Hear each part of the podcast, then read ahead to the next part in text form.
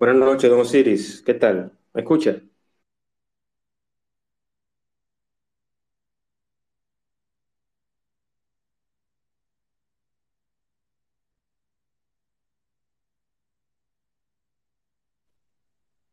Juan Manuel.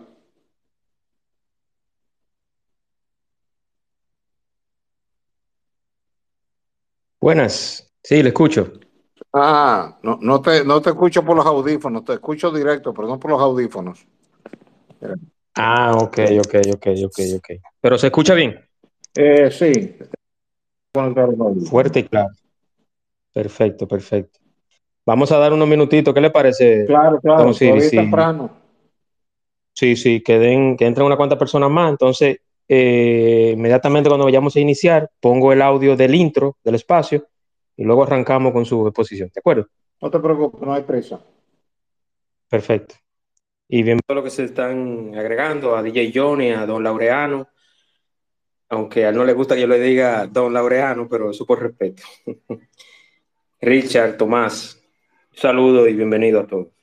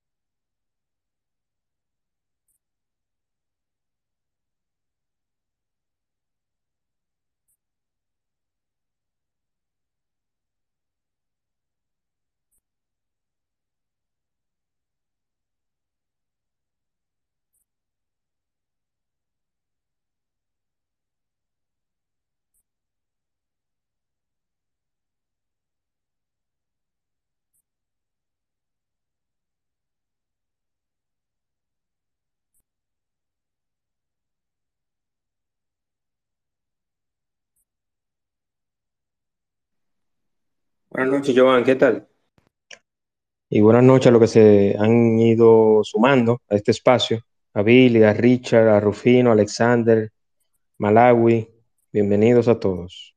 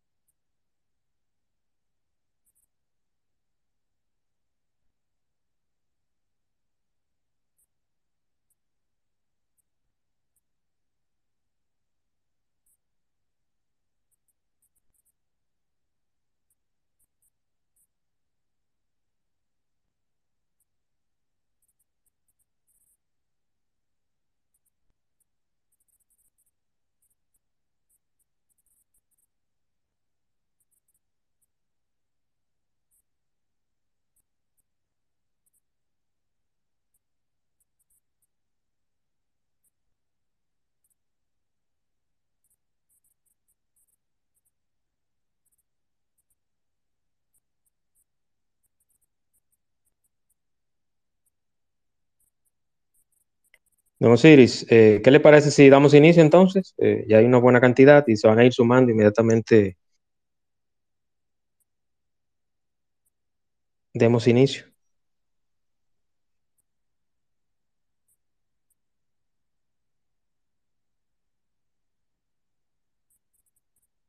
¿Me escucha, don Osiris?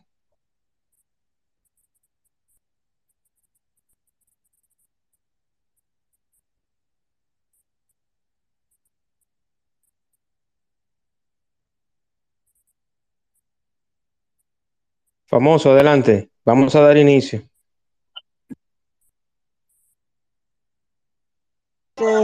estoy bien y que ya mami se recuperó de, de COVID.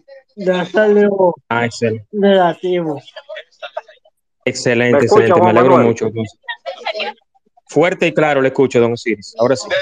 Y que salió eh, negativo de, de COVID. Sí, ok.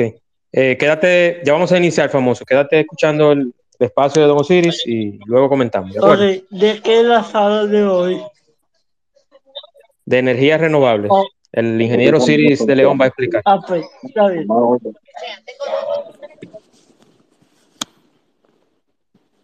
Bueno, vamos a dar inicio entonces. Voy con el intro, el audio de intro. Inmediatamente arrancamos con su exposición, don Osiris. ¿Le parece?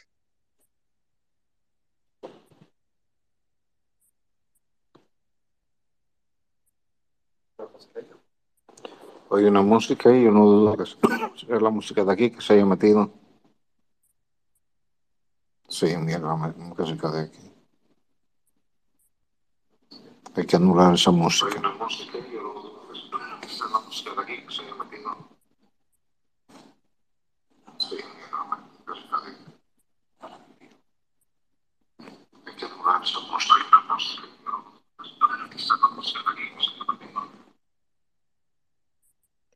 Don Osiris, eh, ¿me escucha bien?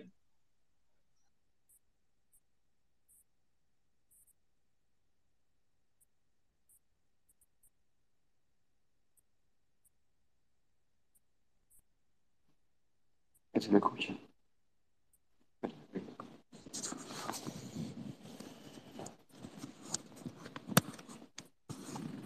Un, se- un segundito. Ok, ok. ¿Me escucha ahí, Juan Manuel? Ahora sí le escucho, sí. Fuerte y claro, le escucho muy bien.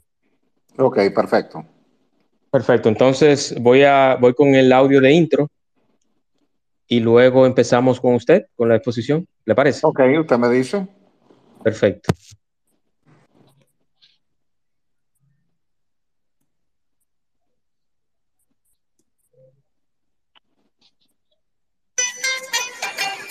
Un espacio dinámico e interactivo, tratamos temas muy interesantes y de crecimiento personal. Así es, el espacio de Juan Manuel. De lunes a viernes a las 8 de la noche por aquí, por Twitter. No te lo pierdas, síguenos en todas nuestras redes sociales como arroba carboneljuan. Te esperamos.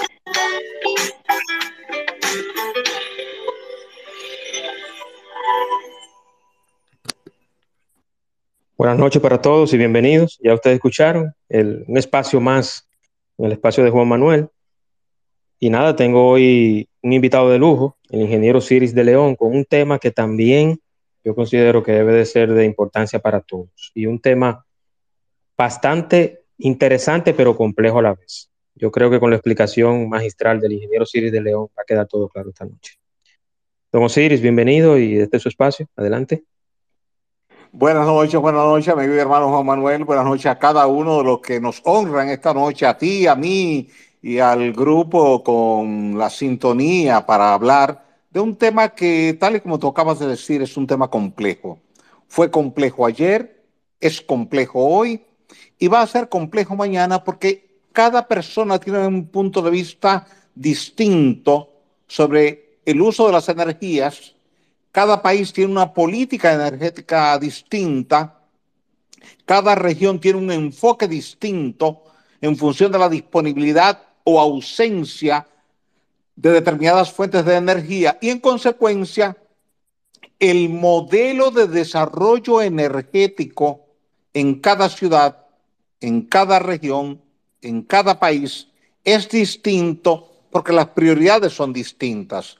Las prioridades de China no son las prioridades de República Dominicana ni las de Estados Unidos, porque cada cual aprovecha alguna fuente energética que pueda tener en su territorio, específicamente si tienen el subsuelo o si tienen algún recurso natural renovable que pueda convertirlo en energía. Y ahí tenemos que dividir la exposición en dos bloques. un primer bloque con lo que fue el origen del uso de la energía. Cómo el hombre empieza a usar la energía por circunstancias que no fueron determinadas por él.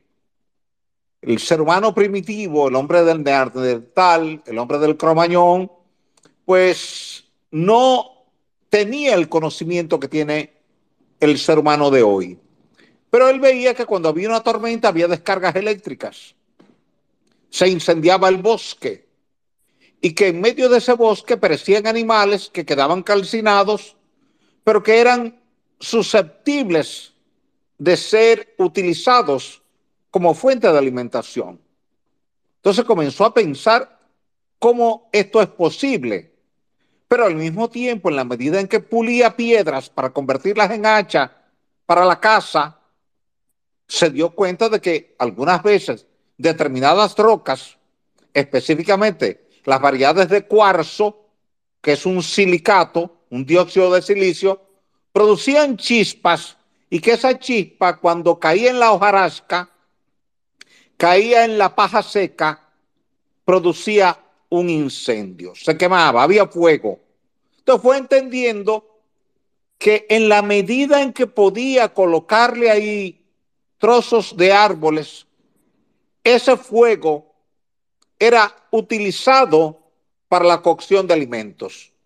Y así fue evolucionando la sociedad y llegó un momento en que en cada hogar se dependía de la leña para la cocción de los alimentos. Pero se dio cuenta el ser humano que en las zonas nórdicas, las zonas frías, ese fuego producía calor y que en consecuencia podía ir al bosque, talar un árbol, picarlo, traerlo, colocarlo en la hoguera y calentarse en esos crudos inviernos. Pero ya luego, cuando se comienza a ver que se puede mover una máquina con vapor, que ese vapor se puede producir con agua hirviente y que para hervir esa agua, la leña era un material fundamental. De esa manera, el ser humano fue usando la leña para la cocción de alimentos, para movilizar vehículos de transporte y para su calefacción. Pero en la medida que la población fue creciendo, la demanda de leña fue creciendo. Y llegó un momento en que la sociedad dijo que había que hacer un alto en el camino. Se puso un freno a la depredación del bosque y comenzó a sustituirse la leña por el carbón mineral. Y ese carbón mineral, que tiene mayor poder calorífico, que podía ser extraído de una mina subterránea, pero que también podía ser utilizado para los vehículos que se movían a vapor, como el tren de vapor, entonces pasó a ocupar el lugar que en principio tenía la leña. Pero luego el ser humano descubre el petróleo y encuentra que perforando mil, dos mil, tres mil, cuatro mil metros de profundidad puede llegar a un depósito petrolífero extraer ese petróleo y convertirlo en energía. Luego aprendió a llevarlo a una refinería y sacar diferentes componentes energéticos. Y entonces de esa manera se fue modernizando. Y aquí en la República Dominicana comenzamos a pensar en esa fuente energética desde que William Gap en el año 1872 reportó la presencia de petróleo en la comunidad de Higuerito, al noroeste de Asua. Y desde allá hasta la fecha ha sido mucho lo que se ha hecho en materia de exploración, hasta que en noviembre del año 2019 recibimos como país la propuesta de exploración de Apache, la cual se está ejecutando ahora en la cuenca de San Pedro, buscando energía convencional. Todavía no hemos entrado a la parte renovable, está en debate hasta dónde la sociedad tiene que ir reduciendo esa energía tradicional los combustibles fósiles para ir dando paso a las fuentes renovables. Y ahí es donde viene la clave que representa un desafío para los gobiernos y para la sociedad en su conjunto. Porque esos combustibles tradicionales que hemos utilizado, los derivados del petróleo, el carbón, en su proceso de combustión liberan altos volúmenes de dióxido de carbono. Y ese dióxido de carbono se ha ido concentrando en la atmósfera. Y al día de hoy ya tenemos cerca de 416, 417 partes por millón. Y cuando revisamos la curva, vemos un crecimiento rápido desde la década de los 50 hasta el presente. Cuando algunas personas han dicho que ese incremento no está vinculado directamente con la energía que estamos produciendo, quedó claro en el periodo 2020-2021 que con el cierre obligatorio, cierre compulsivo traído por la COVID-19, se produjo la única caída significativa en los niveles de dióxido de carbono en la atmósfera. Entonces ya ahí no hubo forma de volver a discutir de que el CO2 que estamos produciendo mayormente en la industria eléctrica es responsable de un calentamiento global porque en los últimos 200 años habíamos tenido unas concentraciones de dióxido de carbono del orden de 280 partes por millón. Pero es a partir de 1850, con el desarrollo industrial, que la curva comienza a subir extraordinariamente. Y de una temperatura promedio global de 13.7 grados Celsius, hemos subido a una temperatura promedio del orden de 14.5 a 15 grados Celsius que es lo que ha comenzado a presionar a los gobiernos y a la sociedad para buscar fuentes alternativas de energía que no liberen altos volúmenes de dióxido de carbono y que preferiblemente sus emisiones de dióxido de carbono sean cero.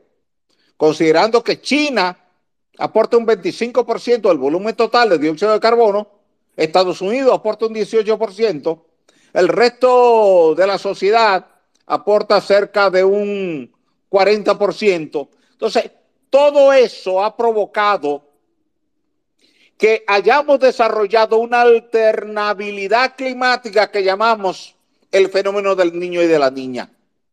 Que cuando tenemos el niño, tenemos lluvias torrenciales e inundaciones en toda la costa oeste de América, pero tenemos resequedad aquí en el Atlántico y larga sequía. Y que cuando se invierte ese fenómeno y viene la niña, entonces llueve torrencialmente acá en la cuenca del Atlántico y hay sequía. Y que todo eso está vinculado a la forma en que la sociedad ha ido utilizando los combustibles fósiles para satisfacer los requerimientos básicos de la sociedad. Los datos de la Organización Meteorológica Mundial, OMM, registraron el año 2014 como el año récord en materia de calentamiento global en función de los registros que tenían desde 1880. Pero cuando vino el 2015, tumbó el récord de 2014. Cuando vino el año 2016, tumbó el récord del 2015. Cuando vino el 2017, tumbó el récord del 2016. Y ahí la comunidad internacional comenzó a alertar, alertar a los gobiernos, alertar a tomadores de decisiones, alertar a la comunidad científica de que era necesario hacer un alto en el camino en materia de combustibles fósiles, fundamentalmente carbón, petróleo y sus derivados, y comenzar a pensar en energía eólica, energía solar e, y energía hidroeléctrica. sobre todo porque la Organización de las Naciones Unidas comenzó a alertar que las tormentas estaban derivando más rápidamente a huracanes, que los huracanes se estaban convirtiendo cada año en una amenaza para la sociedad por mayor cantidad y por mayor fortaleza. Y entonces sobre esa base se pudo ver que los casquetes polares, los glaciares y los, las nieves perennes se han ido derritiendo aceleradamente como nunca se llegó a pensar y que todo eso está vinculado con el tipo de energía que consume la sociedad. Septiembre del 2020 fue el septiembre más caluroso en 141 años. Pero el año 2020, de acuerdo a los datos suministrados por la NASA, que es la Agencia Aeronáutica y Espacial de Estados Unidos, dice que el 2020 y el 2016 son los dos años más calurosos que ha registrado el planeta Tierra en los últimos 200 años. Bajo ese esquema, entonces la comunidad internacional tiene una gran preocupación porque cuando se compara el mapa de las temperaturas globales para 1880 y el mapa para las temperaturas globales en el año 2021 en su cierre, hay una diferencia abismal de un color totalmente azul que teníamos para 1880 a un color totalmente rojo que tenemos en la actualidad. Cuando vemos el crecimiento de la curva desde el año 1970 hasta el presente, vemos una pendiente ascendente, vamos puesta arriba. Y cuando se pasa a revista a los países más afectados, encontramos que en el Caribe, Haití, Puerto Rico y Bahamas están entre los países más afectados. Si nos vamos a la zona de la India, encontramos que Bangladesh, Birmania, Tailandia y un poquito al noroeste, Pakistán, están dentro de los más afectados. Nos vamos al Pacífico, ahí nos encontramos a Filipinas.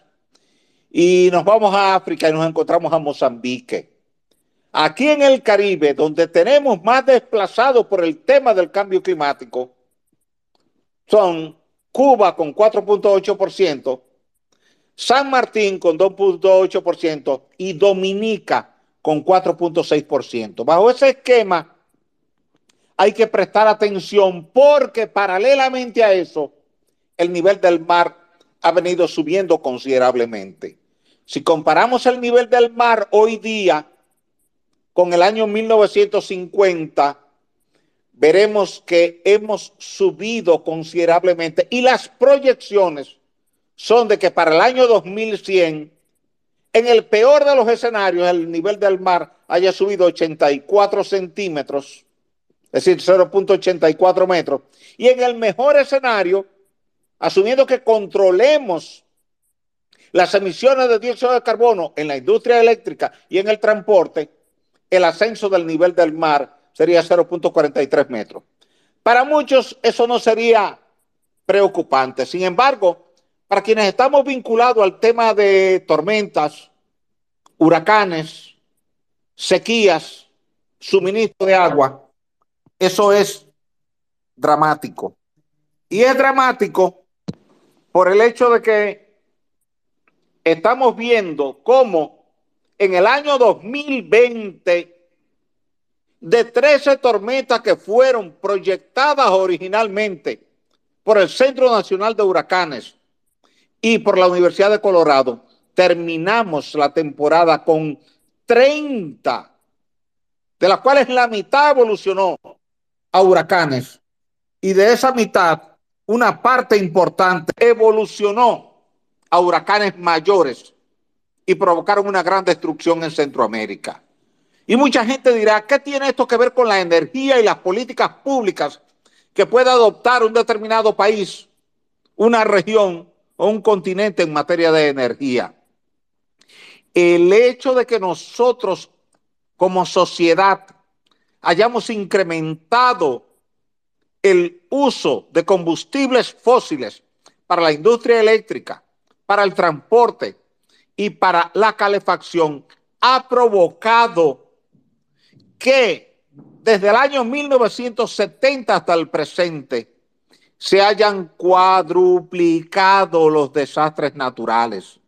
Y estos desastres naturales están provocando pérdidas extraordinarias y nosotros somos un país que estamos en la ruta de los huracanes. O pasan del lado sur por el mar Caribe, o pasan del lado norte por el Océano Atlántico, o pasan por la zona central de nuestro territorio como el huracán George. Sumemos a eso las sequías que tenemos cada vez que tenemos el fenómeno del niño, o sequías como la que hay hoy día en California, donde hay la sequía más grande que California ha experimentado desde el año 1900. Quiere decir que es la sequía más dramática que California ha tenido en los últimos 120 años.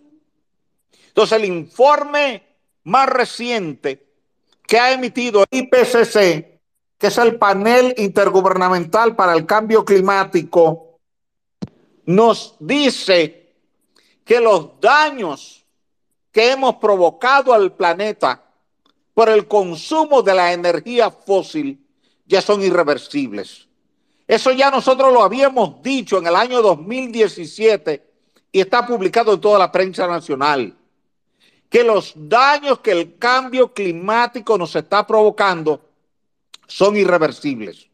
De ahí que el pasado año, más de 200 revistas científicas participaron en un evento y firmaron un documento reclamando a la sociedad global acciones urgentes contra el cambio climático. Y ahí entramos al tema que nos ha traído Juan Manuel en el día de hoy. Las energías renovables, los desafíos, desafíos presentes, desafíos futuros, desafíos de la administración pública, desafíos de los empresarios, desafíos de los ciudadanos, porque no hacemos nada con que un gobierno asuma una política pública en un determinado país, sea en América, sea en Europa, sea en Asia, si la sociedad no toma en firme ese concepto y lo desarrolla como un contribuyente a la corrección de los problemas que le hemos provocado a cada nación.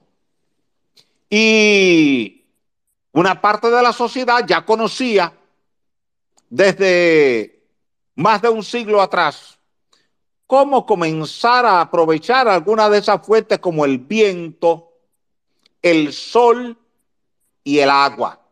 Y muchos de ustedes recordarán haber visto alguna fotografía de un abuelo de ustedes o de un bisabuelo de ustedes al lado de un molino de viento rural, el cual era el que traía el agua del subsuelo para abastecer a la comunidad, o para abastecer a una escuela, o para abastecer los predios agrícolas.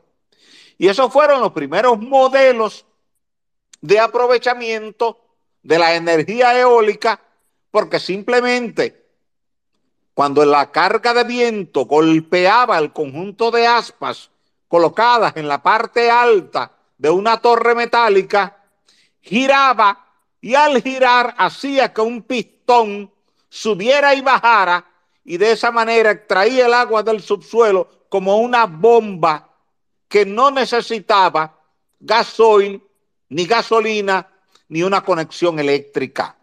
Fueron los primeros modelos de aprovechamiento de la energía eólica.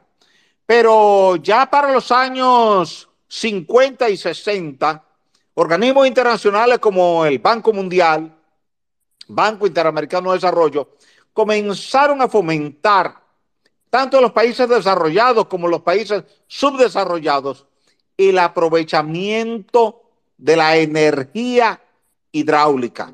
¿Por qué? Bueno, pues la sociedad se dio cuenta que esa energía no requiere ningún tipo de combustible, ni carbón, ni gasoil, ni gasolina, ni querosén, que cuando usted pasa el agua por una turbina, por ejemplo, una turbina tipo Francis, esa agua primero no se consume, segundo no se ensucia ni se contamina, tercero no contamina el entorno, quiere decir que no contamina el lugar donde usted tiene esa casa de máquinas, al salir no contamina el cauce del río, que los costos de mantenimiento son prácticamente los más bajos que usted puede conseguir en algún sistema de producción y eh, distribución de energía, porque usted está trabajando con agua y todavía hasta el día de hoy, a nivel universal, el agua sigue siendo gratis porque cae del cielo en forma de lluvia gracias al ciclo hidrológico, donde el agua se evapora en la superficie del mar, se condensa en los niveles medios y altos de la troposfera. Cuando las gotitas se aglutinan, caen atraídas por la fuerza de la gravedad, esa lluvia escurre superficialmente en cañadas, arroyos, ríos, una parte se va al subsuelo y de ahí termina en el mar completando el ciclo hidrológico. Y que si en cualquier etapa de esa agua que ha caído de forma superficial, se puede aprovechar el gradiente topográfico, o como le llamamos el gradiente hidráulico, esa caída de agua, podemos entonces mover un generador eléctrico y ese generador entonces estar produciendo energía en base al agua.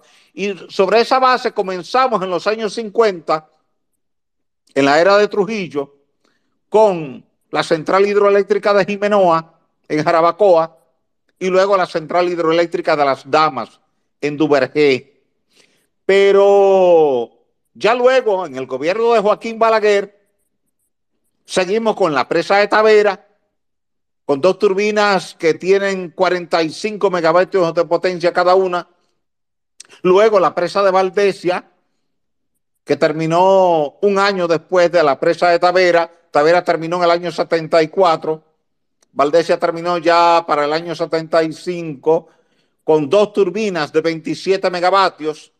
Y eso le hizo ver a la sociedad que pasando agua por turbina podíamos producir energía hidroeléctrica y que inclusive era mucho más útil de lo que se había pensado en principio, porque cuando había un apagón general, quien subía el sistema de nuevo era el complejo de Tavera con las dos turbinas de 45 megavatios, que eran las primeras que entraban para poder restablecer el sistema eléctrico a nivel nacional. Y eso motivó a que entonces el Estado dominicano siguiera haciendo inversiones importantes en los sistemas hidroeléctricos vino a partir de los años 88, 89, 90, 91, la presa de Higüey, con dos turbinas de 49 megavatios, y paralelamente a la presa de Aguacate, con dos turbinas de 30 megavatios cada una. Por tanto, el río Nizao pasó a ser el principal generador de energía hidroeléctrica en la República Dominicana porque tenía seis turbinas instaladas, dos en Higüey, dos en Aguacate y dos en Valdesia.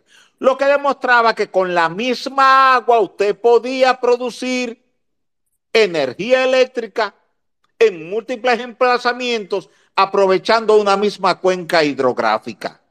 Que usted podía comenzar en la cuenca alta con dos turbinas y que esa agua que salía de la casa de máquinas entraba a otra presa y desde ahí se derivaba a través de un túnel de presión para otra casa de máquinas y desde ahí se entraba a otro embalse y luego a la tubería de presión de la otra casa de máquinas. Por eso el río Nizao es el río mejor aprovechado en la República Dominicana en materia hidroeléctrica porque tiene allí instalado unos 220 megavatios de potencia que le permiten al Estado dominicano y a la sociedad dominicana recibir energía hidroeléctrica limpia y barata sin emitir un solo gramo de dióxido de carbono que contribuya al cambio climático, que es nuestro compromiso como país a partir de la COP21 de reducir cada año los niveles de emisión de dióxido de carbono. No porque seamos un país altamente contribuyente, porque en realidad lo que produce República Dominicana como volumen total de dióxido de carbono es el 0.00025% del volumen total global. Quiere decir que el volumen de dióxido de carbono que aporta la República Dominicana ni suma ni resta la contabilidad global por ser una fracción muy pequeña. Sin embargo, como hay un compromiso de cada país de reducir sus emisiones de dióxido de carbono, no solamente en relación a las emisiones globales, sino en relación a sus propias emisiones. Lo que quiere decir que aunque sus emisiones sean muy pequeñas, usted debe tratar de reducir entre el 25% y el 50% de sus emisiones como meta para el 2030, 2035, 2040.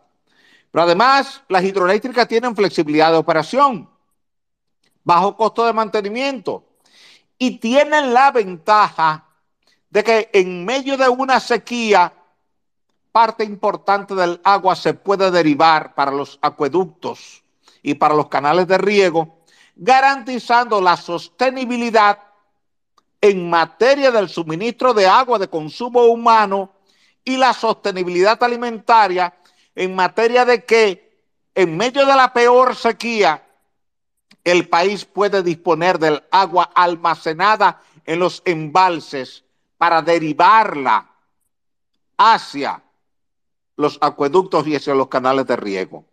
Y así tenemos los grandes sistemas como Tavera Bao, en el río Yaque del norte y su afluente al río Bao, en la zona de Baitoa y Sabana Iglesia, o el complejo Higüey, Aguacate, Valdesia, Las Varías, en el río Nizao, o el sistema que tenemos en el río Yuna, donde tenemos en su afluente más arriba, Pinalito, la presa de Pinalito, con dos turbinas de 25. Aguas abajo tenemos el Río Blanco y la presa de Río Blanco, porque Pinalito descarga hacia Río Blanco, donde hay dos turbinas de 26 megavatios, y desde ahí va al cauce del río Yuna y termina en la represa de Atillo, que es el embalse más grande del país, donde podemos almacenar 400 millones de metros cúbicos de agua y tenemos un sistema de hidrogeneración de unos 8 megavatios, pero que está siendo ampliado para llevarlo a 18 megavatios. Bajo ese mismo esquema tenemos la presa de Monción sobre el río Mao, cerca de la comunidad de La Chorrera, y tenemos en la región suroeste del país la presa de Palomino sobre el río Yaque del Sur, que deriva hacia la presa de Sabanayegua y la presa de Sabaneta en el río San Juan, que deriva hacia el río Yaque del Sur, donde ahora se construye la represa de Monte Grande, que va a actuar como un contraembalse de la presa de Sabaneta y de la presa de Sabanayegua. Lo que quiere decir que cuando usted esté turbinando para producir energía hidroeléctrica en Sabanayegua y en Sabaneta, el agua en lugar de perderse en el Mar Caribe a través de la Bahía de Neiva, se va a quedar almacenada en la presa de Monte Grande y desde ahí se va a derivar para el acueducto del suroeste que va a alimentar las provincias de Barahona, Bauruco, que es Neiva, e Independencia, que es Jimaní y.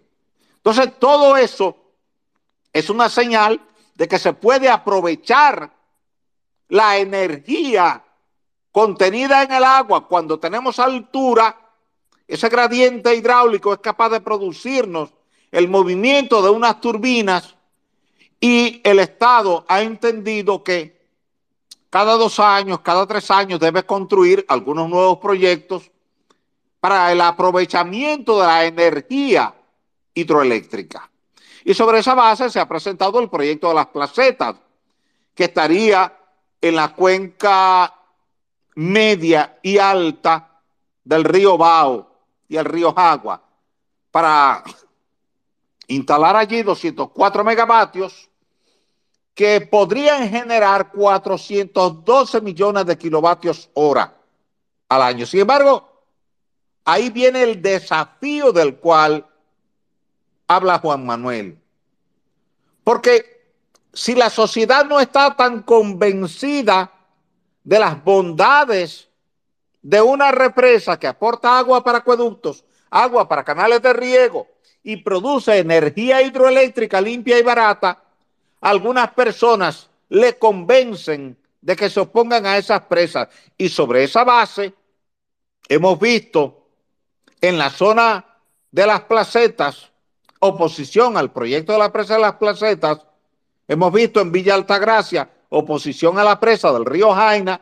Hemos visto en Sabaneta oposición a la presa de Guayubín. Y en algunos casos hemos visto en Asua alguna oposición a la presa de Monte Grande. Lo que quiere decir que todas esas bondades que tienen las hidroeléctricas y que las hemos visto en República Dominicana desde Jimenoa y las damas que fueron las primeras, hasta Pinalito y Palomino, que han sido las últimas, Quizás no se le ha explicado en detalle a la sociedad dominicana la importancia y la pertinencia de esos proyectos y las ventajas en medio de una sociedad que transita hacia un calentamiento global. Entonces ahí hay un desafío para el gobierno, y así lo hemos expuesto en diferentes medios de comunicación, porque son los gobiernos quienes tienen que llevar la debida información que sirva de orientación a la población planteando las cosas realmente como son. Porque no es que todo es color de rosa en las hidroeléctricas. Hay limitaciones con las hidroeléctricas. Y esas limitaciones no dependen ya del ser humano, dependen de la naturaleza. La producción de energía hidroeléctrica es directamente proporcional al régimen pluviométrico anual. Los años de mucha lluvia, cuando en este país caen 1800 y 2.000 milímetros como promedio a nivel nacional, tenemos una alta producción de energía hidroeléctrica. Pero los años de sequía, como los años 2013, 14 y 15, o el año 2018, donde el régimen pluviométrico en la República Dominicana se redujo a la mitad, entonces la producción de energía hidroeléctrica se redujo a la mitad. Y al comparar los dos gráficos, hay un encaje perfecto.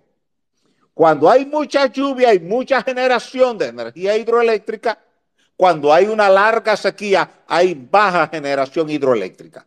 Y eso nos ha llevado a desarrollar una energía alternativa aprovechando el viento. Y se comenzó con el parque eólico de Juancho, los Cocos 1, los Cocos 2, Quilvio Cabrera, Larimar 1, Larimar 2, y ya allí tenemos cerca de 185 megavatios de potencia instalada que solamente requiere la fuerza del viento. No se requiere derivados del petróleo. No se requiere carbón mineral. No se requiere biomasa.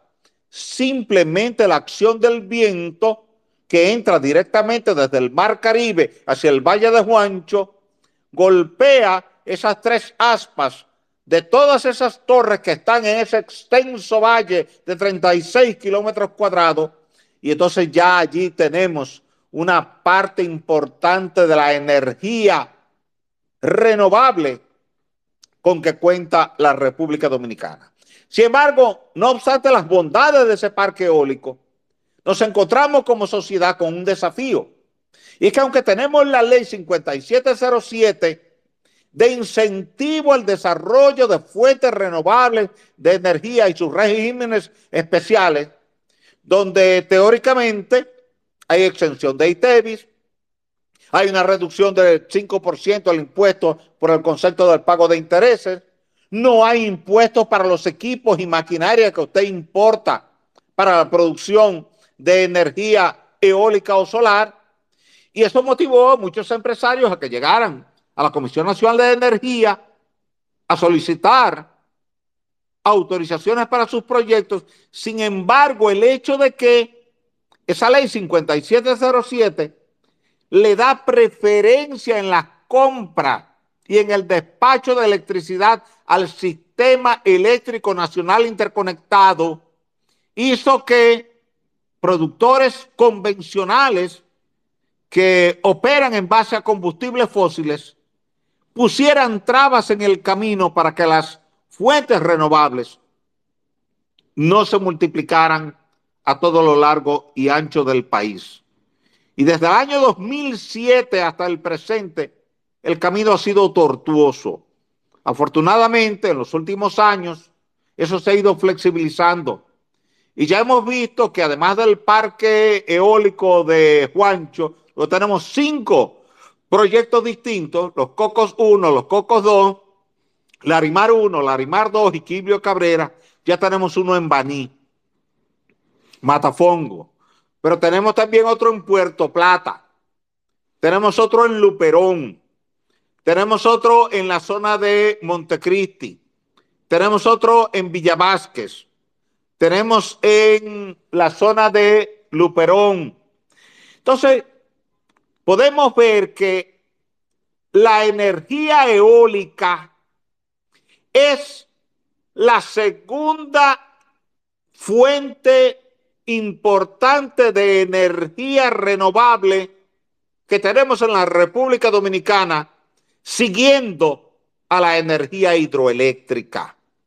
En consecuencia, cuando sumamos la capacidad instalada que tenemos en hidroeléctrica, que supera los 600 megavatios y la que tenemos en el parque eólico, que ya también supera los 600 megavatios, vemos que la sociedad dominicana ha ido tomando conciencia en materia de aprovechamiento de las energías renovables, aunque lo hemos ido haciendo de forma escalonada.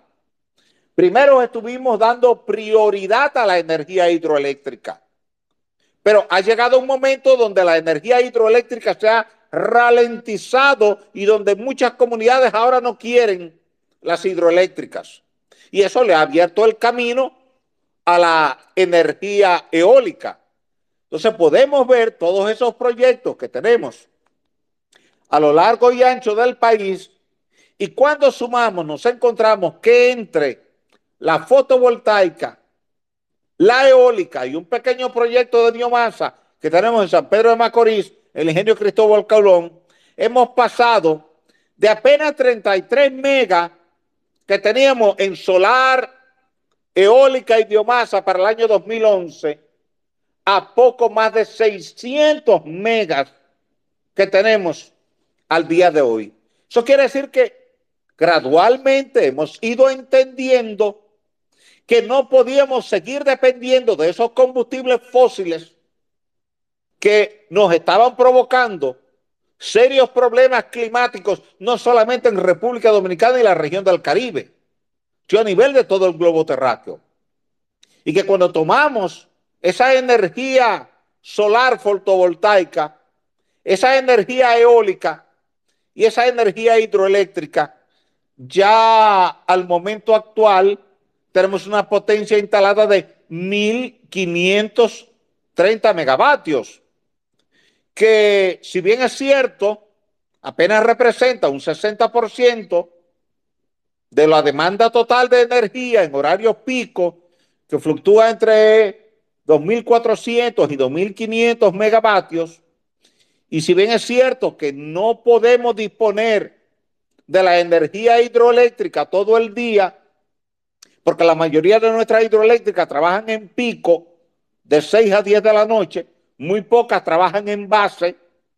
Por ejemplo, Aguacate trabaja en base, Río Blanco trabaja en base, Jimenoa, Las Damas trabajan en base, quiere decir que pueden operar todo el día, sobre todo mientras menor es la potencia instalada, menor es el consumo de agua que se tiene y cuando hay un régimen pluviométrico significativo, entonces podemos estar aprovechando toda esa energía a su máxima capacidad.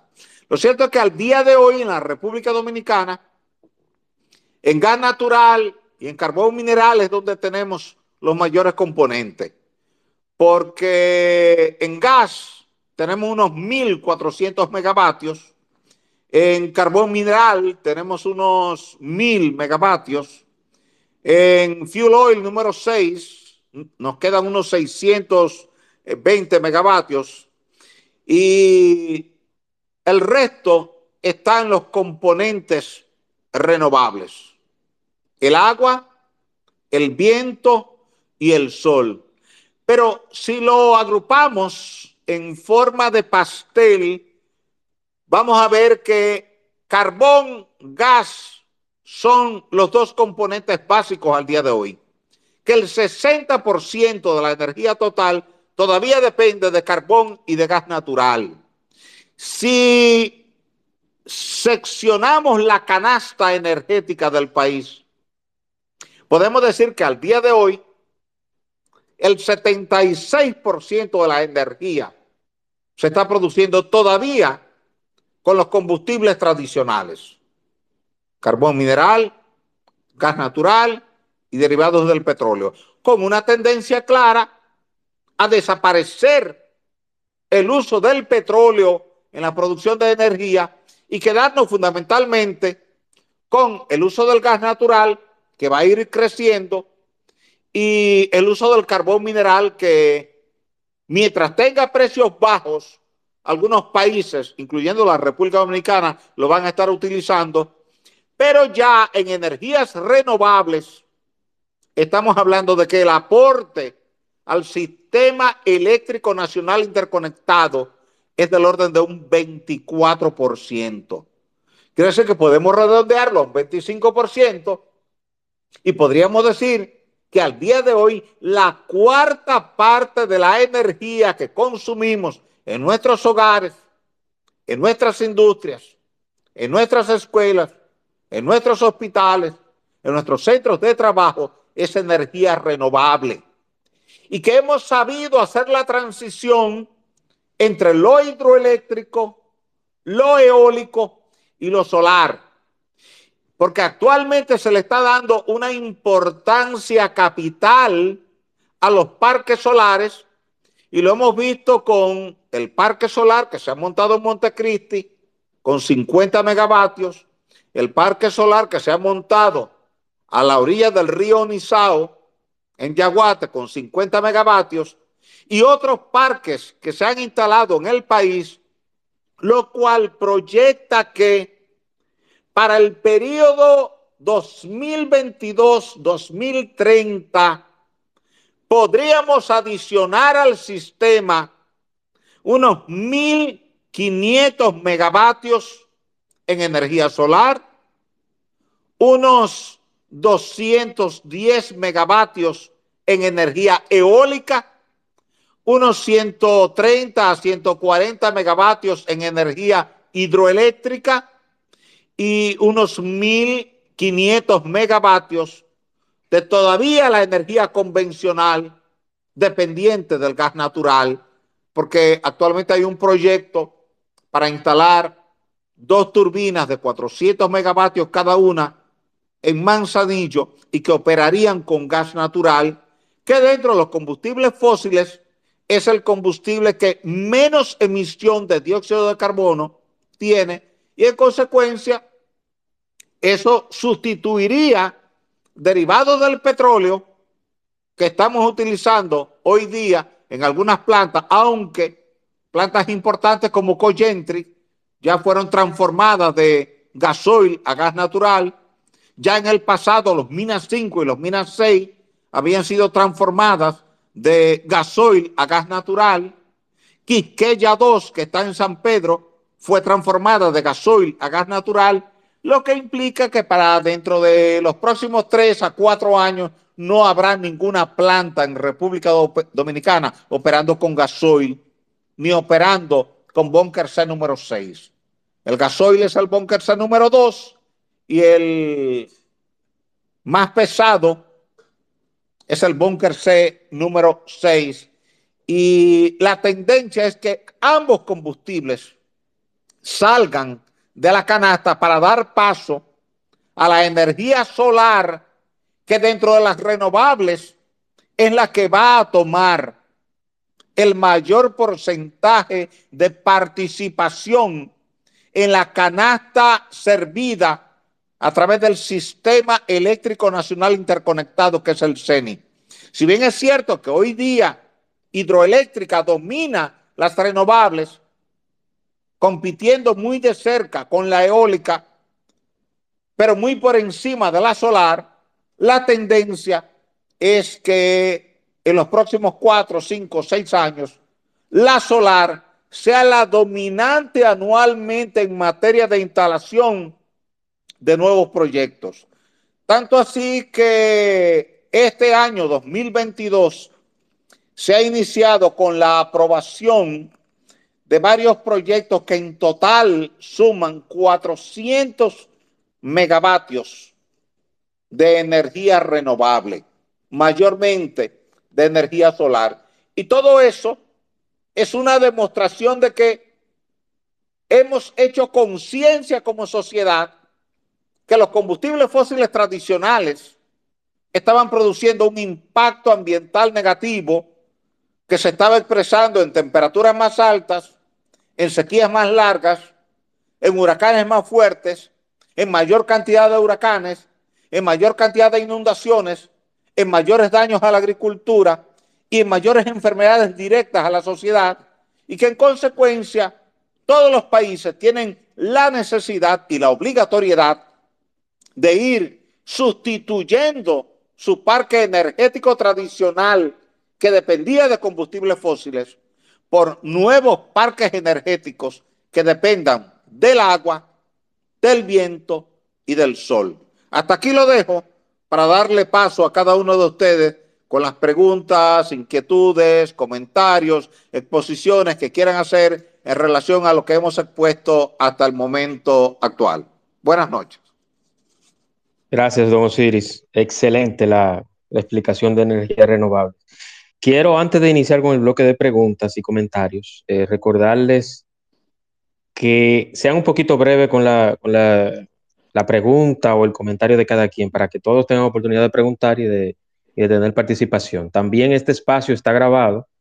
Más adelante se lo podré enviar a las personas que lo soliciten vía un correo electrónico o, alguna, o algún enlace que yo pueda solicitarlo a Twitter para enviárselo a ustedes. Entonces voy con el audio de las preguntas e inmediatamente empiezo con lo que están solicitando la pregunta o comentario. Un momentito, por favor.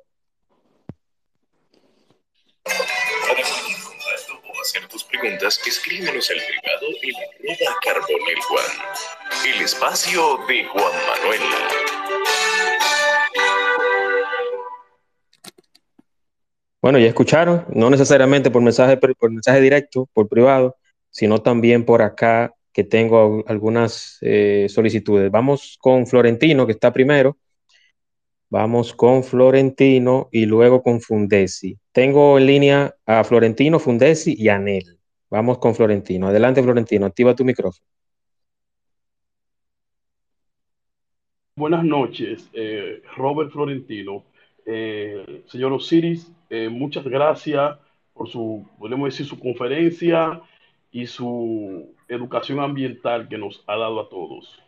Eh, rápidamente, Gracias, entiendo que el Estado dominicano, presente y futuro, tiene un gran, reto, un gran reto para nosotros eh, eh, pasar de un 75% de energía renovable ya a un 75% y trabajar arduamente lo que es la educación ambiental, porque uno, una de las causas por la que muchas comunidades o provincias se oponen a, lo que es eh, eh, las instalaciones de, energía hidroeléctrica a través de, proyectos de, presas es la falta de educación ambiental y la falta de conocimiento de lo, de lo que implica y de la ventaja que tiene ese sistema de energía renovable. Muchas gracias y siempre a la orden. Eh, gracias a ti, Robert. Mira, te agradezco esa puntualización que has hecho y coincido 100% contigo. Eh, y en cierto modo, el Estado también coincide contigo porque el pasado año se aprobó una ley y fui llamado a consulta por las cámaras legislativas cuando se estaba conociendo ese proyecto de educación ambiental.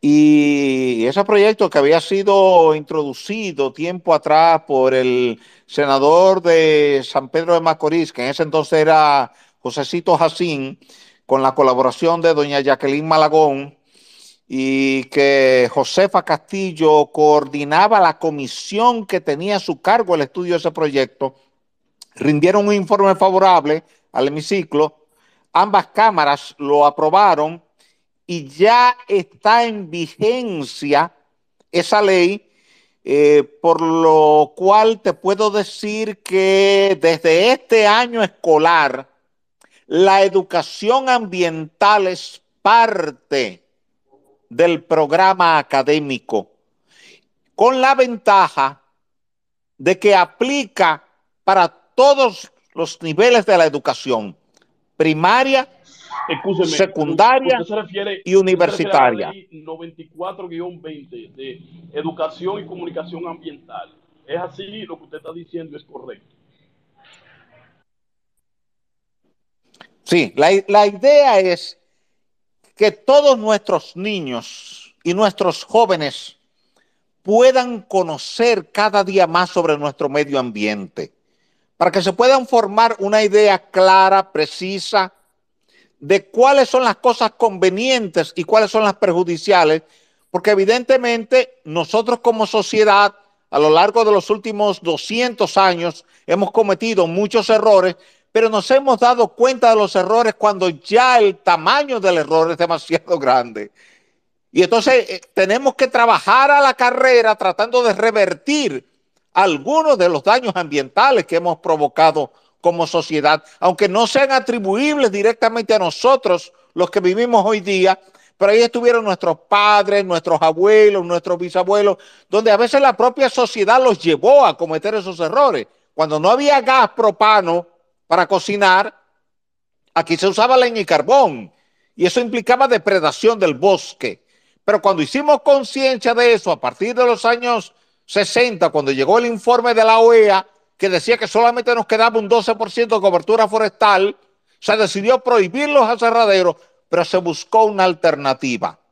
Suministrarle a cada hogar una estufita de gas de tres hornillas y un cilindro de gas chiquito de 25 libras como alternativa para que tú no tuvieras que ir al bosque a cortar el árbol para obtener leña, ni cortar el árbol para llevarlo a una combustión incompleta y convertirlo en carbón vegetal, pues aquí todavía hasta los años 70 el carbonero era un personaje emblemático de cada comunidad, conocido por todos, porque era el suplidor de tu energía para juntar el fogón en la mañana para el desayuno, al mediodía para la comida y en la tarde para la cena. Afortunadamente, al darnos cuenta como sociedad de ese daño, entonces cambiamos el modelo y hoy más del 80% de los hogares utiliza gas.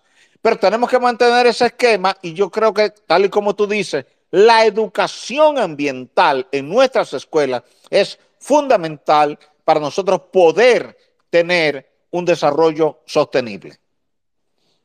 Excelente. Vamos entonces en este mismo orden con Fundesi, Anel, José López y José Almonte. Adelante, Fundesi, activa tu micrófono. Mi apreciado amigo Siri de León, José Iván Encarnación Erasme. Hola, hermano Iván. ¿Cómo tú estás? Bien, eh, bien, contento de escucharte, que estés con nosotros aquí. Abrazo para ti. Profe, dos preguntas. Yo tengo otra pregunta. ¿Cuál es la carga real de megavatio del país en energía? Esa es una. La segunda, el mito o realidad. ¿Hay petróleo o no en, en Asua, en, perdón, en, San Pedro? Y la última, eh, con esto concluyo y me despido. Hay unas estufas eh, con desecho sólido que están vendiendo en Israel es rentable para el país, es, un, es algo confiable que se puede realmente tomar en cuenta como eh, salida para los campos, para esas cocinas rurales, para evitar el, el que sigan quemando árboles para hacer carbón. Por eso me despido y muchas gracias a todos. Gracias a ti. Mira, la potencia instalada al día de hoy en nuestro país es 4.500 megavatios. Es el doble de nuestra demanda en horario pico, solo que prácticamente la mitad de esa potencia todavía depende de derivados del petróleo. Y se ha puesto en un segundo plano porque es muy cara. Era una energía que la comprábamos a 18, 21, 23 centavos de dólar por cada kilovatio hora.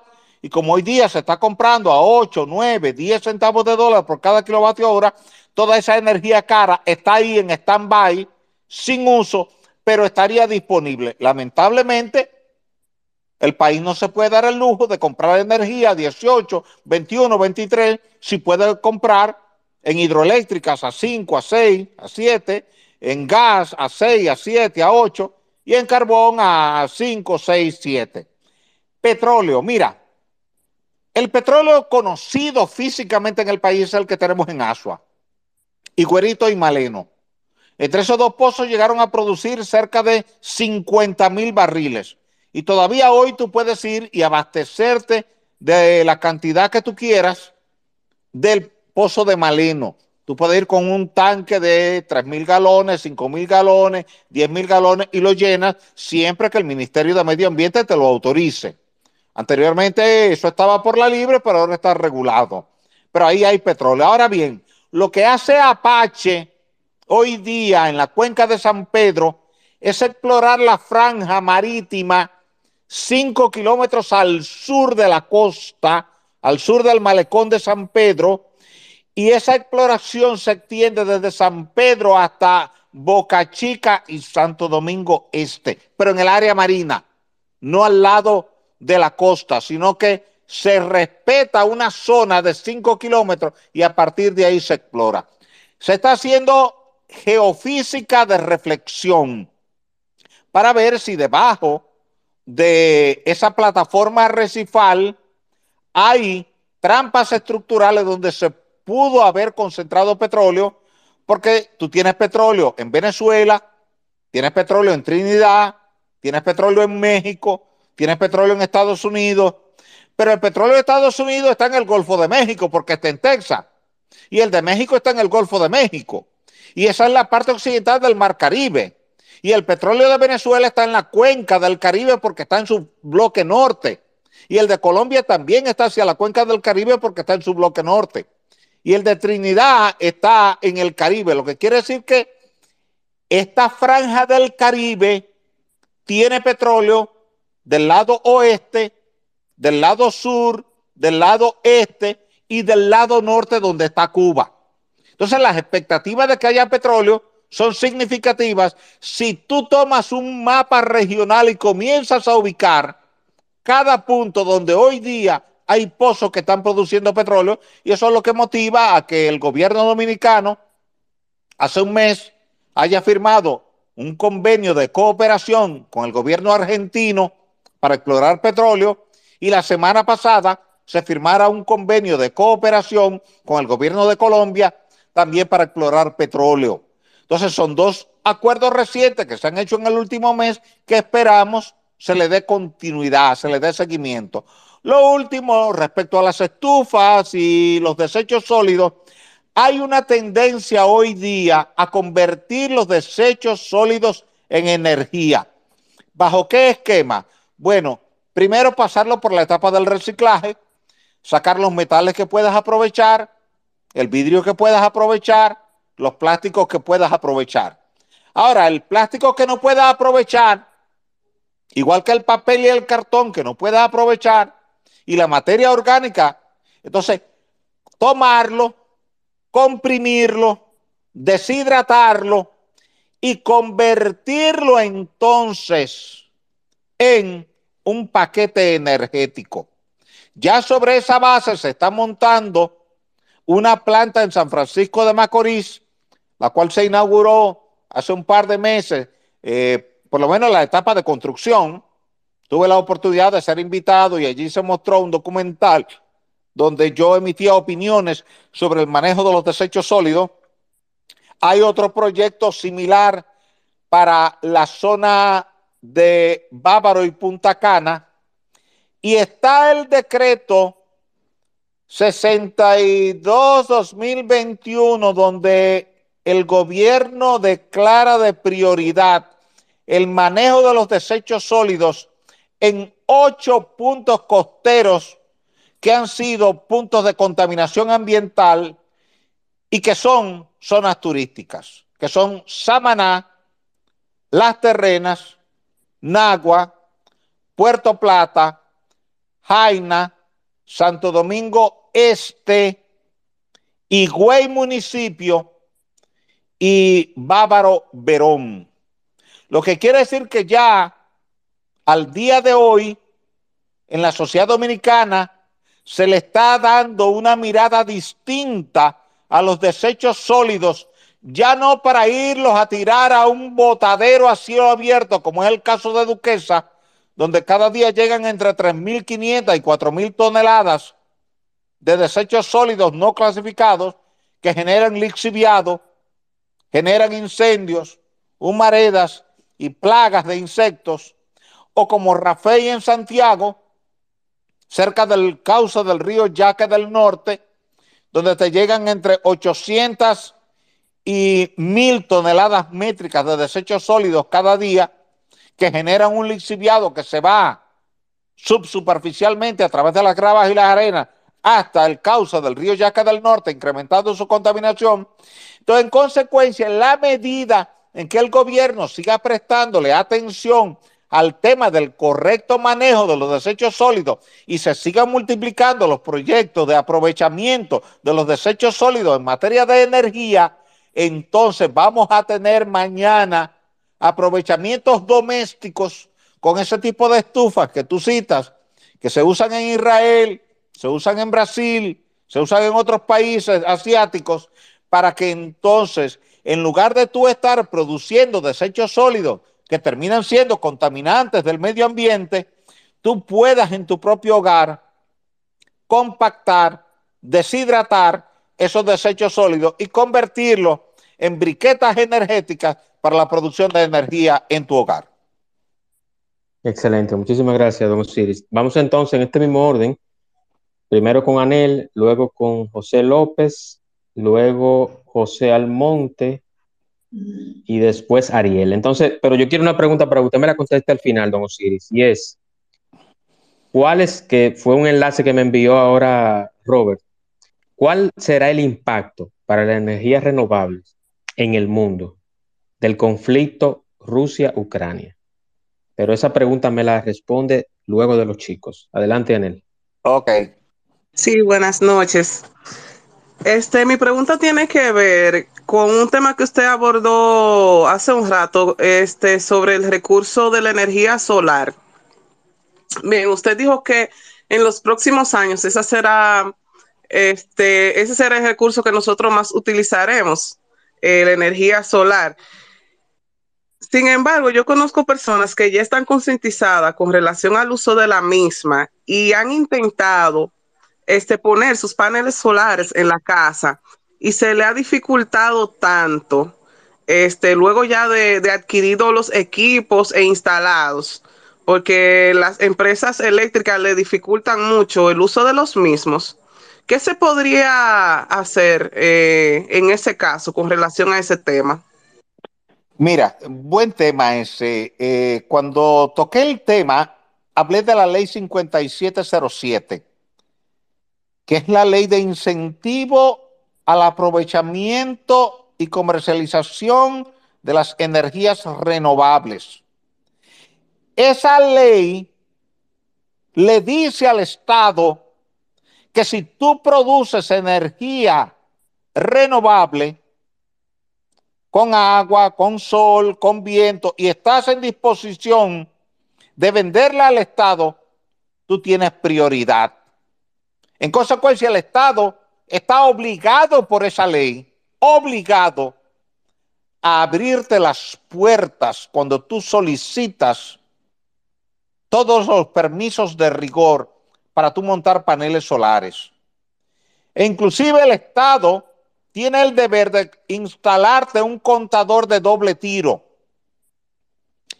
que calcula cuánta energía del CENI tú consumes y cuánta energía tú le aportas al CENI con tus paneles solares. Si al final del mes tú has consumido más energía de las que tú suministraste, tú pagas la diferencia. No la factura total, sino lo que tú consumiste menos lo que tú le aportaste. Si es a la inversa, si tú aportas más energía de la que tú consumes, entonces el Estado te tiene que pagar a ti ese diferencial en lugar de tú pagarle. Eso es lo que ha motivado que la zona franca en el Cibao estén cubriendo sus techos con paneles solares, que los aeropuertos estén cubriendo sus techos con paneles solares, que las industrias de Herrera estén cubriendo sus techos con paneles solares, que muchos proyectos agrícolas en el país estén instalando paneles solares porque se conectan al sistema eléctrico nacional interconectado y si lo que tú produjiste es más de lo que tú consumiste, entonces en lugar de tú pagarle energía al Estado, el Estado tiene que pagarte a ti. Entonces, tú tienes que acercarte a la Comisión Nacional de Energía, plantear ese tema porque la ley te protege en ese sentido. Ok, muchas gracias. La otra pregunta tiene que ver con la energía hidráulica. Según yo tengo entendido, este, en las inmediaciones de Sajoma están por, por hacer una presa. Sin embargo, eh, las personas que viven ahí, los ciudadanos de, de ese pueblo, no, no desean ¿En qué ha quedado eso? Porque había un lío bien fuerte con relación a, esa presa, la de Sajoma. Yo toqué ese tema en mi exposición. Ese es el proyecto de las placetas. Implica tres pequeñas presas en el río Jagua y en el río Bao. La potencia total instalada sería unos 204 megavatios, prácticamente equivalente a la potencia total instalada que tú tienes en el río Nizao con Higüey, Aguacate y Valdesia. Es uno de los mejores proyectos hidroeléctricos del país y de los más bondadosos. Sobre esa base, Paul, que fue el primero que intervino en el segmento de preguntas, habló de la necesaria educación ambiental. Si la comunidad estuviera debidamente orientada por las autoridades, entonces cuando alguien de la comunidad llega y te presenta el proyecto como negativo, tú tendrías la capacidad en función de tus conocimientos de decir, no, ese proyecto es positivo para nosotros como comunidad. En mi condición de ciudadano dominicano, que tengo décadas vinculado al tema energético, te puedo decir que el país necesita duplicar la cantidad de presas que tiene. Al día de hoy tenemos 34 presas, pero Cuba tiene 340 presas. Nosotros pudiéramos pensar que 34 son muchas, hasta que vemos que Cuba tiene 340 y nos damos cuenta que nosotros tenemos el 10% de la cantidad de presas que tiene Cuba. Con el cambio climático, cada día las sequías van a ser más largas y las lluvias van a ser más distanciadas en el tiempo. Eso implica que de la única manera que tú puedas garantizarle agua a la sociedad para acueductos, para canales de riego, para producción de alimentos y para energía, es construyendo presas para llenarlas de agua cuando llueve y utilizar esa agua cuando no llueve, que es el papel de la cisterna de tu casa o de mi casa el papel del tinaco de tu casa y de mi casa. Tú lo llenas de agua cuando hay agua en la tubería para poder disponer de agua cuando no hay agua en la tubería. La presa es la cisterna comunitaria. Se llena de agua cuando te llueve con una vaguada, con una onda tropical, con una tormenta o con un huracán. Pasó ese fenómeno meteorológico, pasaron las lluvias, pero ahora tú tienes tu cisterna cisterna comunitaria llena de agua, porque tú puedes almacenar en una presa 80, 90, 100, 200, 300, 400 millones de metros cúbicos de agua, y eso te da para cubrir las necesidades. En consecuencia, creo que el Estado dominicano debe permanentemente estar orientando a la población sobre las ventajas de aprovechar el agua, el viento y el sol. Perfecto, muchísimas gracias. Vamos entonces con, vamos a ver, con José López. Adelante, José. Bienvenido, hermano. Sí, buenas noches. Bienvenido. Eh, gracias por, por la oportunidad, Juan Manuel. ¿Me escuchan, verdad? Sí, te escuchamos. Perfecto. Fuerte y claro, fuerte y claro. Eh, ingeniero, eh, buenas noches. Muchísimas gracias por el conversatorio. Sumamente interesante, como siempre, las, las intervenciones que usted realiza con los temas que aborda. Rápidamente, le tengo una pregunta eh, que va un poco relacionada con, con, mi sector, el sector de la construcción, eh, y también con los proyectos que se han estado desarrollando en los últimos tiempos, sobre todo en, el, en la tipología de energía eh, solar. Eh, lo sé por conocimiento de que hay varios proyectos que se han estado desarrollando en los últimos tiempos en la zona sur del país. La preocupación que tengo es que estoy viendo, eh, igual que como sucede con, con la construcción y los proyectos inmobiliarios, estoy viendo proyectos de energía solar que están siendo emplazados en terrenos que tienen vocación agrícola, terrenos con muy buenas condiciones para la agricultura, pero que obviamente se busca maximizar el beneficio que se le puede sacar a esos terrenos y se están emplazando proyectos de generación eléctrica. Yo, de forma personal, entiendo que eso es un tema relacionado con la planificación del país, un tema que se ha hablado en muchas ocasiones, pero me gustaría saber su opinión porque sé que los proyectos solares son de los que más están solicitando aprobaciones y realmente no sé, desconozco, esa sí sería mi pregunta para usted, si hay un plan de ordenamiento para esos proyectos que esté encadenado con la planificación urbana y la utilización de las tierras en nuestro país. Muchísimas gracias de antemano por su respuesta, ingeniero. Gracias, gracias José López. Te agradezco estar aquí con Juan Manuel y con nosotros y te agradezco esa importantísima pregunta porque es capital para el presente y para el futuro de la sociedad.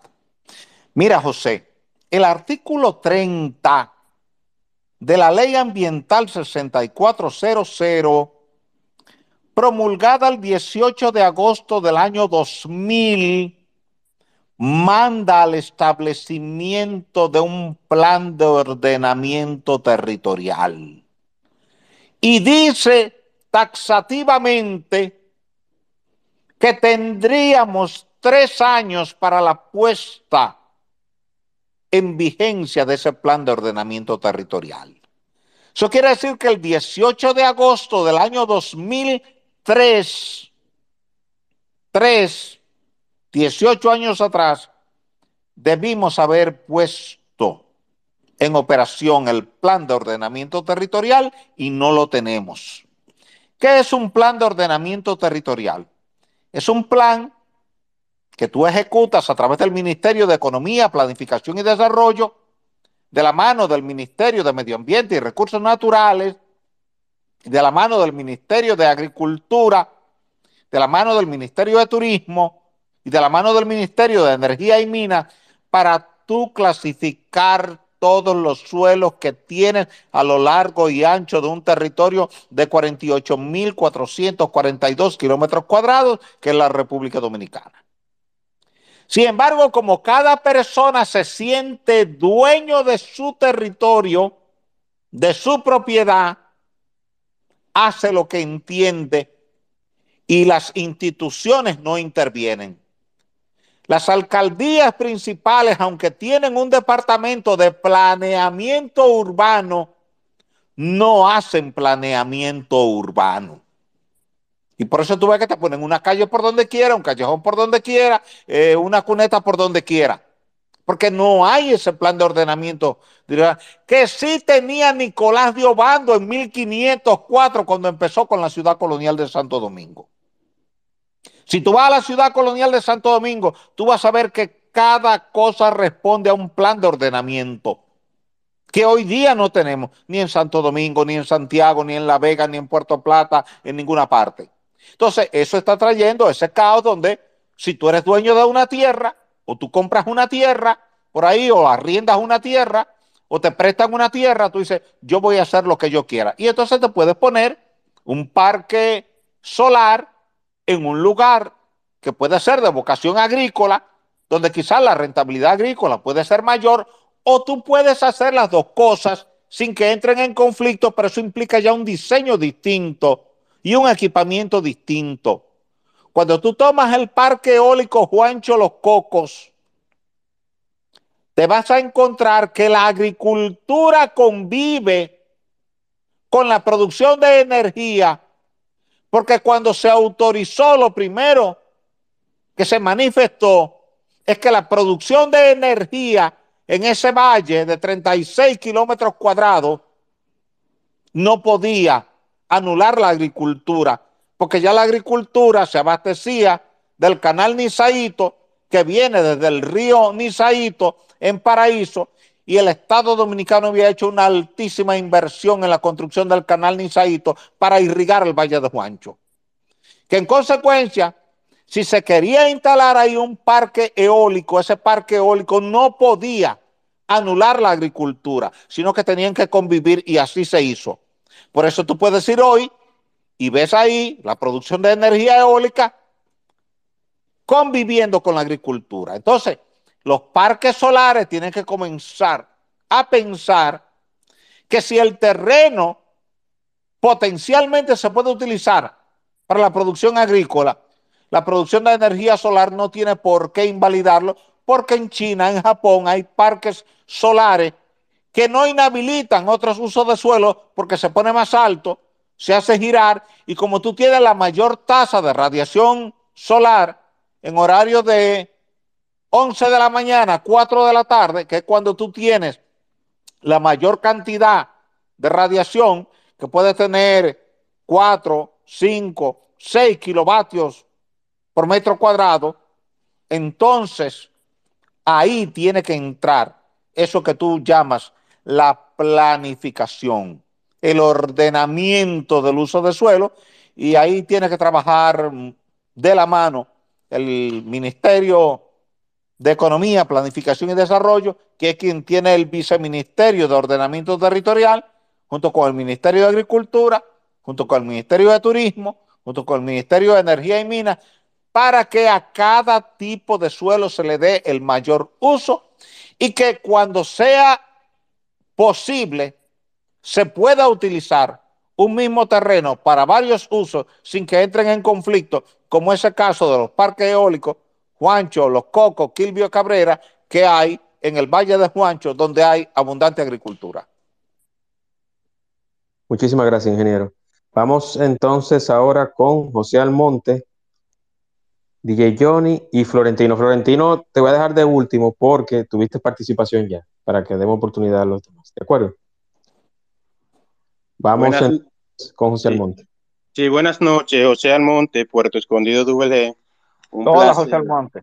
Ah, tú eres, tú eres de la hidroeléctrica de las damas. Sí, así mismo es. Yo tuve la suerte y el privilegio de durar nueve años en la hidroeléctrica La Dama y creo que ha sido un punto muy importante porque sé la importancia de lo que es la energía a través de la hidroeléctrica. Mira, mayormente, más que una pregunta, yo hago una sugerencia y una propuesta a la empresa generadora de electricidad. De, en el caso de Puerto Escondido, ya quizás ustedes habían dado cuenta a través de la noticia cómo el nivel de agua ha bajado significativamente en esta zona. E incluso se, en el ayuntamiento de Duele, la cual también yo soy el alcalde pedáneo de esta sesión, okay. Eh, tuvieron varias instituciones buscando posible solución a esta situación, incluyendo INAPA, el INDRI, Medio Ambiente, y otras organizaciones. Ahora, pero ¿cuál es mi, propuesta? Tenemos un asentamiento agrario del Instituto Agrario Dominicano que tiene alrededor de 5, 7, 8 bombas de 12 pulgadas botando agua prendidas 24/7, 365 días al año. Y desde mi punto de vista, yo creo que aquí puede haber un acuerdo tanto el gobierno con EGI de buscar una posible solución de cómo reducir a lo máximo esa, esa botadera de agua, porque se usa la irrigación a través del método de gravedad que lamentablemente no es factible ya en estos tiempos. Y por tal razón, yo entiendo que hoy ese nivel que ha bajado demasiado aquí en la presa de la, de la dama es producto de eso.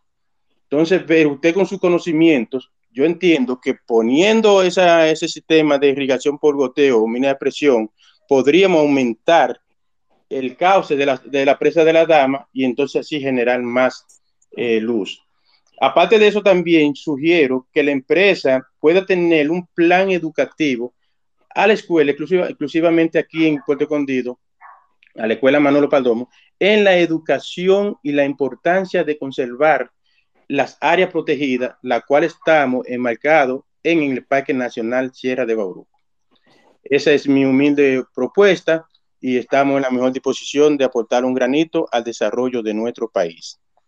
Sí, muy buena tu propuesta y te prometo que en la presente semana la voy a tratar al máximo nivel eh, porque tengo una reunión con las instituciones que tú mencionaste eh, al máximo nivel y ahí le haré saber que tú tienes esa preocupación y que es importante que ellos envíen una delegación de ambas instituciones para que vayan, eh, levanten toda la información pertinente, hagan cualquier estudio que sea necesario y se busque una solución. Así que muy agradecido de tu planteamiento y lo voy a hacer extensivo a esas instituciones. Muchas gracias. Paso buena noche. Buenas noches, José. Gracias. Entonces vamos con DJ Johnny y luego con Ramón y Florentino. Adelante, DJ. Saludos, muy buenas noches, Juan Manuel. Muy buenas noches, eh, ingeniero Osiris de León, y a todo el personal que se encuentra aquí escuchándonos. Saludos, DJ. Más bien, eh, perdón, no tengo una pregunta, más bien tengo ciertas sugerencias y quiero añadir algo más al comentario cuando usted, eh, cuando el ingeniero habló sobre los incentivos para las personas que utilizan la energía solar. Eh, yo tengo paneles solares en mi casa, lo instalé yo mismo y llevo alrededor de tres años utilizándolos con batería de ácido plomo. ¿Por qué tengo baterías? Porque yo elegí el autoconsumo, ya que para poder hacer, eh, tener el sistema bidireccional, había muchas trabas en ese entonces. No sé si ahora sería igual, pero había muchas trabas como que debía ser instalado por una empresa o un ingeniero homologado en la EDE. Eh, todos sabemos cómo funcionan las cosas en este país cuando se trata de, del sistema burocrático. Siempre pasa algo o esto o aquello. Y además también, eh, según nos informaron, no, eh, para poder instalar el, el sistema bidireccional, debía, eh, el circuito no podía superar el 35% de energía solar. Entonces al lado de mi casa hay un Caribe Express que tiene el techo lleno de, paneles solares y hay dos o tres eh, empresas grandes que también están repletos de paneles solares, como hay un Plazarama, un, un supermercado y así. Entonces yo entendí que para mí lo más conveniente y lo más fácil era utilizar el autoconsumo y me ha resultado de maravilla. Pero ¿habría alguna forma de que a los que somos independientes, que a sabiendas, sé que con, con la homologación del ingeniero o de la empresa que instale, se busca, se busca que las cosas salgan perfectamente bien y pero debe haber alguna manera que aunque la persona no esté homologada, alguien sí vaya, verifique y, rectifique que la instalación está bien hecha y que permitan y que puedan permitir eh, el sistema de inyección. Eso sería, eso, eso es una pregunta que tengo, al igual que también para las personas que no, que no son empresas, que no son personas físicas, y así, esto ya sería con la DGI, si pudiéramos tener eh, el beneficio de, del, del, de, de, cero impuestos al traer algunos equipos, baterías y cosas así desde China, porque es, lo que nos sale más económico para uno poder, eh, poder instalar. ya que siempre, bueno, no siempre, perdón, ya que cuando investigué sobre el caso, también se me informó que la, la eliminación de los impuestos no es una eliminación, sino que hacen un crédito para cuando cierre el próximo año fiscal, ya tienes un crédito a favor. O sea, es para una persona física y o para una empresa. Si hay, si estoy equivocado en algo, por favor aclararme y muchísimas gracias. Mira, gracias DJ por tu participación y por tu inquietud que es válida. Eh, los que nos están escuchando recordarán que cuando hablé de la ley 5707, hablé de las trabas que tenían. Aquí hubo proyectos que duraron 10, 15, 20 años en trámite y no le daban autorización porque la ley 5707, en lugar de utilizarla como un incentivo, se utilizaba, como tú bien dices, como una traba. Eso de pedirte a ti una homologación y que venga aquello, es que esa es una tarea que debe ejecutarla el propio Estado, porque es el Estado quien se beneficia de que cada día haya más ciudadanos que estén independientes como tú en términos de energía y que puedan ser suplidores, aunque de pequeños volúmenes de energía, al sistema. Porque mientras más personas haya con paneles solares y sus acumuladores ahí en su casa, autoalimentándose de la energía que producen y vendiéndole al sistema eléctrico nacional interconectado la energía excedente, el país no tiene que gastar divisas importando derivados del petróleo, ni importando gas natural, ni importando carbón mineral. consecuencia, es el Estado quien tiene que darte las facilidades a ti como ciudadano, porque cuando tú decides hacer una inversión, tú te estás convirtiendo en un pequeño empresario que está buscando tus ahorros o estás buscando un préstamo bancario o estás buscando un préstamo en tu familia para tú comprar unos paneles solares, comprar una batería, producir energía, autoconsumir esa energía, pero al mismo tiempo venderle al sistema eléctrico nacional interconectado el excedente. Y cada persona que esté en disposición de hacer eso que has hecho tú, debía tener las puertas abiertas en la Comisión Nacional de Energía a los fines de facilitarte todo. Ni siquiera que tú tuvieras que ir allá, sino ellos ir a donde ti y darte toda la aprobación que tienen que darte. Todo lo que sea, equipos, repuestos, accesorios para la producción de energía renovable está exento de impuestos. Que no te lo den de inmediato y te lo den como un crédito al final del año fiscal, no importa, pero te lo tienen que dar. Al final de cuentas, lo que cuenta en la sociedad es que estemos aumentando el parque de energía renovable y estemos reduciendo el parque de energía convencional en base a derivados del petróleo y a carbón mineral, porque lo que buscamos es que para el 2030 o el 2040 podamos estar dependiendo 100% de fuentes renovables como el agua, el viento y el sol. Entonces, para eso hay que adoptar una política de Estado donde cada ciudadano que esté dispuesto, como tú, a invertir sus recursos sus ahorros o un préstamo para la producción de energía e inyectarle al sistema una pequeña cantidad excedente, el Estado abrirle las puertas y facilitarle, en lugar de pedirte a ti que tú busques un ingeniero que se encargue de eso, el Estado mandarte un ingeniero certificado que sea el que se encargue de decirte qué hacer, cómo hacerlo y supervisar que tú lo hagas a tu costo, evidentemente, pero termina beneficiándose el Estado dominicano. Quiere decir que eso es lo que tiene que hacer el Estado para que eso funcione y tenemos que seguir insistiendo en conversaciones como esta para construir conciencia. Porque para que se abrieran las puertas en la ley 5707, fueron muchos los programas de televisión y de radio que hubo que hacer diciendo que había trabas al inversionista al ciudadano, al empresario que quería invertir para la producción de energía renovable y afortunadamente el discurso fue permeando en el seno de la sociedad y de la autoridad hasta que esas trabas se fueron dejando de lado, pero no en un 100%. Todavía quedan pequeñas trabas que hay que desmontar, como eso que te pasa a ti, le pasa a mucha gente, y eso tiene el Estado que asumirlo como una política pública para estimular a todo ciudadano, sea de pequeña escala, de mediana escala o de gran escala, que quiera producir energía renovable. Así es, así es. Vamos con Florentino y luego con Ramón. Y ahí concluimos, si no hay más preguntas o comentarios, para no alargar mucho el espacio y no abusar también del invitado. Adelante, Florentino.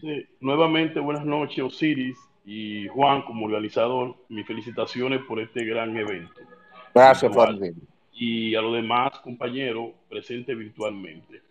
Eh, José Lora hizo una intervención muy importante y yo siempre he dicho que lo que abunda según lo que abunda no daña. Quiero abundar algo sobre lo que Osiris le explicó a José Lora, creo que fue, que hizo una intervención sobre una preocupación de un proyecto que se estaba instalando en una zona y Osiris ahí le explicó muy bien la explicación sobre el, el ordenamiento territorial. Lo que quería abundar en lo siguiente. Ese proyecto y otros proyectos eh, eh, como la mayoría o 80% de las actividades en nuestro país requieren de autorizaciones ambientales para operar y para ser instalada. Ese proyecto requiere de una autorización ambiental. Ahora, una autorización ambiental no quiere decir que ya él lo va a hacer o lo va a realizar, sino es solicitar una autorización ambiental y ya el Ministerio de Medio Ambiente, de Energía y Minas, según la magnitud del proyecto, emite unos términos de referencia, pero todo eso es un proceso. Ahí entonces que entrarían los técnicos, tanto del Ministerio de Medio Ambiente como de Energía y Mina, y evaluarían la factibilidad de ese proyecto y en los términos de referencia entrarían todas las, todos los requerimientos del lugar. Si es, si es positiva la autorización para, para, emitir para emitir los términos de referencia. Ahora bien, es, hay una debilidad del Ministerio de Medio Ambiente porque nosotros tenemos aquí un 80% de actividades y, de proyectos que requieren de autorización ambiental y vemos cómo gente inicia construcciones, inicia instalaciones de, de, de, de, de estaciones de combustible y cosas, y al final es que entonces vienen y se le emiten los términos de referencia o, se le, perdón, o, se le, o es que vienen a buscar autorización ambiental cuando eso debió ser PRD, cuando el promotor debió hacer esa diligencia antes de, embarcarse en cualquier tipo de proyecto para que no pase lo que sucede en nuestro país, que usted ve una escuela construida al lado de una estación de, GLP. O usted ve lo que pasó con ese, con ese proyecto de, solar en, un área que debió hacerse un, estudio y verificar lo que, lo que Osiris explicaba, eh, eh, lo, lo, de, lo de ordenamiento territorial. No sé si me doy a entender y muchas gracias. Que pasen buenas noches. Sí, sí, te diste a entender. Muchísimas gracias. Muy buena tu participación. Mira, tal y como tú dices, el Ministerio de Medio Ambiente y Recursos Naturales, acogiéndose al texto de la Ley Ambiental 6400, emite unos términos de referencia, unos TDR, para todo proyecto público o privado que se le solicita. Porque la ley establece claramente que a partir del momento de la promulgación de la ley ambiental 6400, que fue el 18 de agosto del año 2000, todo proyecto público o privado requiere una licencia ambiental. Pero que para otorgar esa licencia ambiental, el promotor del proyecto tiene que ejecutar un estudio de impacto ambiental y un plan de manejo y adecuación ambiental cuando tú solicitas eso al Ministerio de Medio Ambiente, el ministerio busca primero la zona donde se va a ejecutar y segundo, cuáles han sido los potenciales impactos que se han producido en esa zona con otros proyectos y sobre esa base te elabora los términos de referencia para que tú hagas un inventario de recursos en materia de flora, fauna, suelos, agua, aire, y con eso determinar una línea base.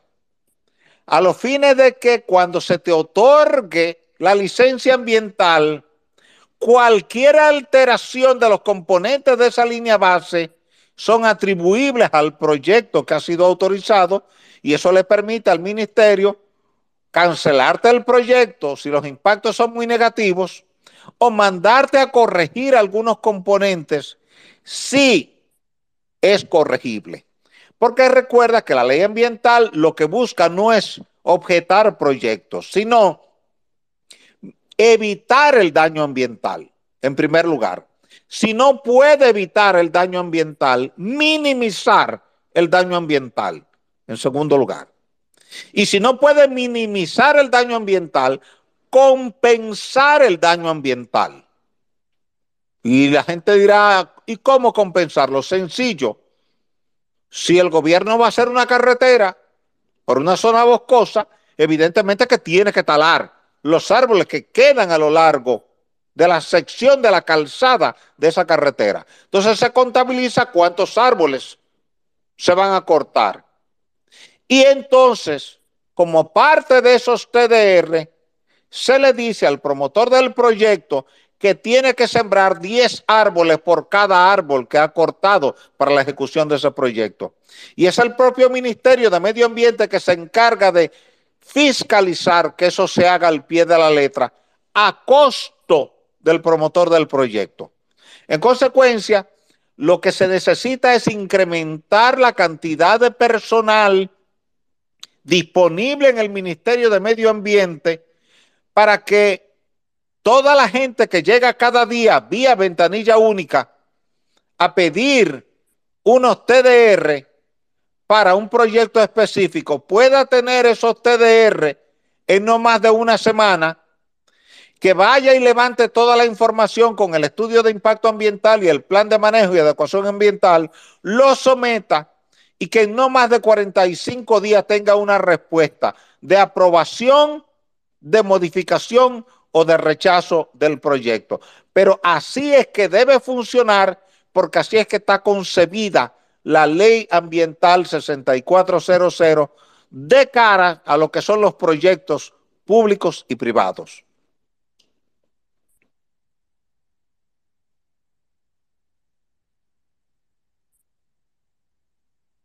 Vamos entonces con Ricardo Núñez y ahí concluimos eh, con Ramón. Con Ramón, perdón, Ramón, perdóname Ramón, Ramón Núñez, adelante. Buenas noches, buenas noches para todos. Yo vivo por la misma línea del, del yo, estoy loco por instalar un sistema autónomo eh, de, de, solar en mi casa, pero óyeme, es que es difícil el, el, proceso. Yo entiendo, de acuerdo a lo que dice Osiris, que igual como lo hace el Estado, con el Banco de Reserva con Promipyme, con eh, préstamos a, las pequeñas y medianas empresas, debería hacerlo con estos proyectos. Que el Banco de Reserva sea garante para, para la instalación o, o prestamista para la instalación de sistemas solares a la persona que tenemos interés en hacerlo. Pero, oye, es difícil, uno quisiera como ayudar, pero se lo ponen tan difícil en este país a uno para, para cualquier cosa que, que es imposible. Y aportando a lo que dice Osiris del tema del uso de suelo, que los, los ayuntamientos deberían ser fiscalizadores, miren, eso es prácticamente imposible porque yo vivo en Santo Domingo Oeste y aquí arreglaron, una, arreglaron un par de calles y en esas calles el asfalto que sobró de la rapiñada del asfalto que quitaron en la calle lo tiraron en las aceras donde la gente debe caminar. Y si uno coge la Kennedy de la López de Vega hasta la Plaza Agora Mall, usted se da cuenta que arreglaron esa calle y el otro día el Ministerio de la Pública y todo el asfalto que le sobró lo tiraron en la acera por donde la gente cruza. Entonces es imposible que el ayuntamiento sea garante de nada en ese aspecto. Muchas gracias y pasen buenas noches todos. Gracias a ti, Ramón Núñez, por participar y por plantear estos temas eh, con mucha propiedad. Eh, estamos de acuerdo contigo que el Banco de Reservas, eh, a través de lo que ha sido Promipyme o a través de lo que ha sido Banca Solidaria, eh, debe dar créditos blandos a baja tasa de interés sin muchas trabas a todo aquel que esté dispuesto a instalar paneles solares o instalar un generador de, con viento, de forma tal de que él pueda producir la energía que necesita y venderle el excedente al sistema. Entonces es el Estado el que tiene que abrir las puertas de eso y propiciar eso, promover eso y decirle todo ciudadano que esté interesado, basta con que envíe una solicitud y nosotros iremos allá para evaluar su proyecto y darle toda la asistencia técnica. Recuerden, los que tengan más edad, los jóvenes no, lo van a recordar, que en los años 60 y 70 había un anuncio que decía, si usted no puede ir a la escuela, la escuela va donde usted. Los cursos por correspondencia de APEC. Así debía hacerlo el Estado con el tema de la energía renovable. Si usted no tiene tiempo de ir a la Comisión Nacional de Energía, díganos en qué podemos ayudarle y nosotros vamos donde usted para crear las condiciones administrativas, legales, fiscales y financieras para que los proyectos se puedan ejecutar. Si algo positivo tiene para mí haber participado esta noche en esta conversación con ustedes, primero es ver el nivel de sensatez con que ustedes han manejado el tema Segundo, el alto nivel de interés que tienen ustedes en participar en la producción, consumo y comercialización de fuentes renovables.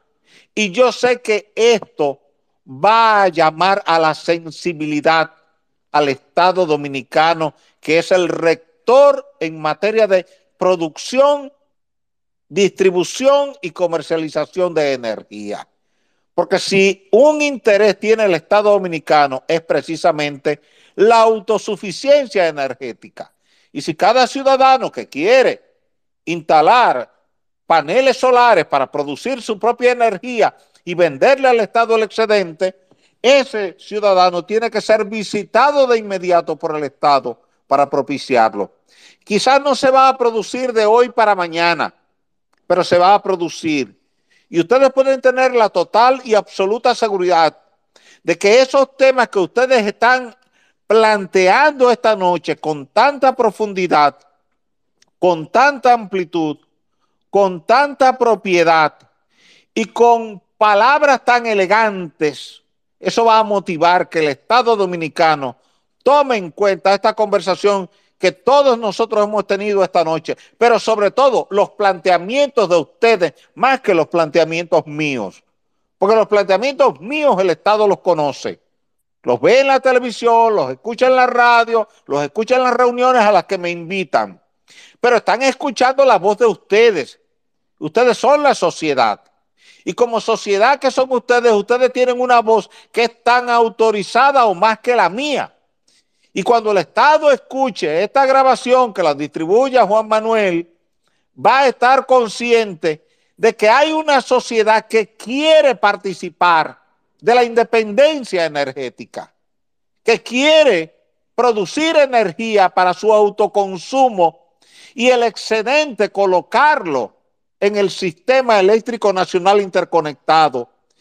Y eso le permite a cada hogar que en lugar de tener que pagarle una factura de sur, de este, de norte, donde el Estado tiene que cubrir un subsidio que en algunos años ha llegado a 1.200 millones de dólares al año, el Estado no tener que subsidiar a nadie porque cada cual está produciendo su energía y le está vendiendo a un precio razonable competitivo al Estado su energía excedente. Entonces, quien gana es el Estado y en consecuencia gana la sociedad porque la sociedad es parte fundamental del Estado. Quiere decir que si hay algo positivo de esta conversación de esta noche, que ha sido coordinada y promovida por Juan Manuel, es que el Estado podrá escuchar la voz de ustedes en materia de ese reclamo de que las trabas que ha habido hasta ahora en la aplicación de la ley 5707 desaparezcan y que en lugar de ponérsela difícil al ciudadano, se la pongan fácil de forma tal, perdón, que el Estado llegue a cada hogar donde alguien esté interesado en la producción de energía solar o energía eólica, darle las facilidades crediticias a través del Banco de Reserva, darle las facilidades administrativas y legales, las facilidades legales a través de la Comisión Nacional de Energía y darle las facilidades técnicas.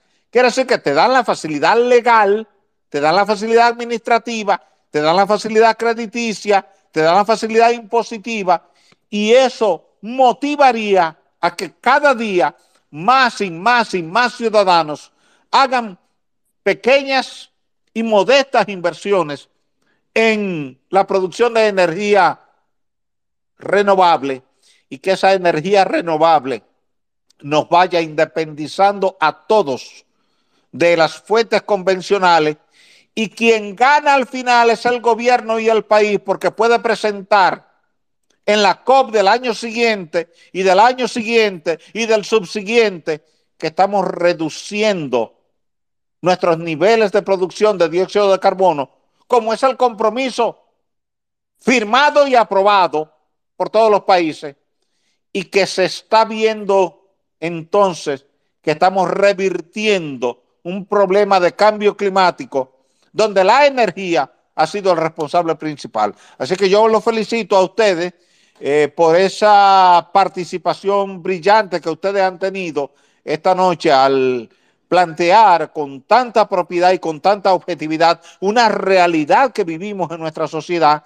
Y solamente nos resta responderle a Juan Manuel lo que él planteaba en relación a la guerra entre Rusia y Ucrania y cómo eso impactaría en las fuentes renovables te puedo decir, Juan Manuel, que ya está comenzando a impactar porque precisamente en Europa, que estaba dependiendo entre un 40 y un 50% del petróleo y el gas de Rusia, pues están pensando ahora en otras fuentes de energía y las energías renovables están ocupando un lugar preponderante. Quiere decir que lo positivo de lo negativo de la guerra es que está obligando a algunos países europeos a mirar hacia fuentes de energía renovable como alternativa a esa energía fósil que estaba llegando desde Rusia. Así es. Eh, muchísimas gracias, don Osiris. Muy agradecido. Eh, José López me pidió su participación. Le voy a dar dos minutos a José López, pero antes de quiero agradecerle al ingeniero Osiris de León por el tiempo, por la facilidad, por siempre por ese don de gente que tiene el ingeniero Osiris. Públicamente aquí se lo digo, que me siento muy orgulloso de compartir nacionalidad con usted, de compartir la misma profesión que usted. Gracias, mamá. Quiero, quiero que usted siga así siempre, ingeniero, que, que esa, esa adaptabilidad, ese, ese, ese don de gente, ese don de, siempre decir que sí, de cooperar y precisamente y, específicamente de enseñar. Yo lo considero a usted como un profesor universal de todo lo que tenga que ver con conocimiento científico en República Dominicana. Gracias inmensa por esas hermosas palabras, Juan Manuel. Agradecido a ti. Yo lo considero así y quiero agradecerle rápidamente antes de darle dos minutos a José López para no cansar mucho al ingeniero Siris recordarle que el próximo martes 17 tendré el tema Policía Nacional y Seguridad Ciudadana con don Daniel Pou. 17 de mayo, 8 de la noche. José, dos minutos, rapidito.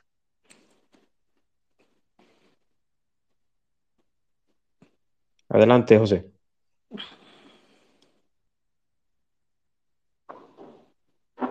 José, activa tu micrófono, estás como speaker. Perfecto, muchísimas gracias Juan Manuel. Con la dispensa de todos por la segunda intervención y agradeciendo el, el tiempo del ingeniero, suscribo todas las palabras que dijo Juan Manuel. De verdad que cada vez que tengo una oportunidad de escuchar una intervención suya, la aprovecho.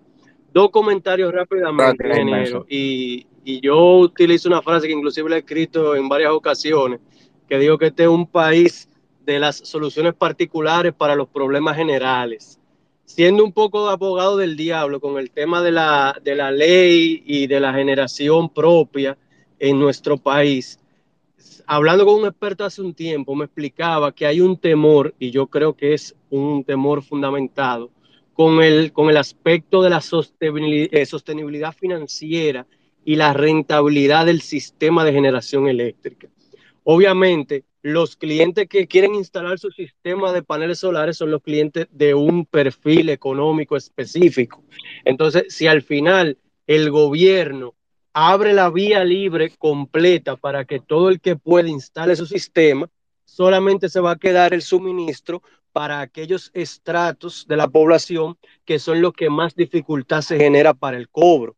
Y eso al final también va a repercutir en el mismo subsidio que paga el gobierno, porque hay una parte del sistema que se subsidia las pérdidas, que somos nosotros mismos que la pagamos. Entonces esa parte siempre es importante porque yo creo que ahí hay un tema que no se ha explicado muy bien y, creo que eso hay que trabajarlo más con respecto a, eso de los, de los sistemas de autogeneración. Y un último comentario, el segundo, que creo que uno de los aspectos fundamentales de la guerra actualmente, y el ingeniero no sé si coincidirá conmigo, es en cierta medida la reivindicación de la energía nuclear, porque luego de que Europa había decidido que la iba a sacar de su catálogo de energías aceptado, han tenido que reconocer que ahora mismo es la única fuente de energía que tiene la capacidad de suplir la demanda actual y proyectada que van a tener las sociedades, sobre todo con la movilidad eléctrica. Entonces yo creo que una de las grandes reivindicadas de toda esta situación ha sido la energía nuclear.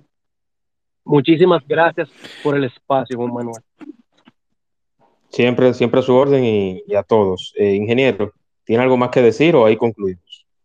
Pues mira, eh, para responderle a José López, eh, sí, estoy de acuerdo con él cuando él dice que la energía nuclear ha sido reivindicada ahora, porque Japón acaba de anunciar que va a volver a la energía nuclear. Sin embargo, es importante tomar en cuenta algo, José López, y es lo siguiente.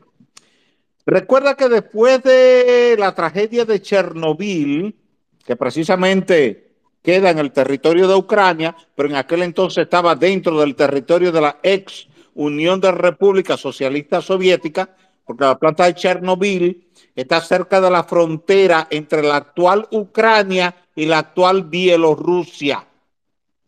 Del lado norte de Ucrania y del lado sur de Bielorrusia, en territorios que antes eran de la Unión de Repúblicas Socialistas Soviéticas.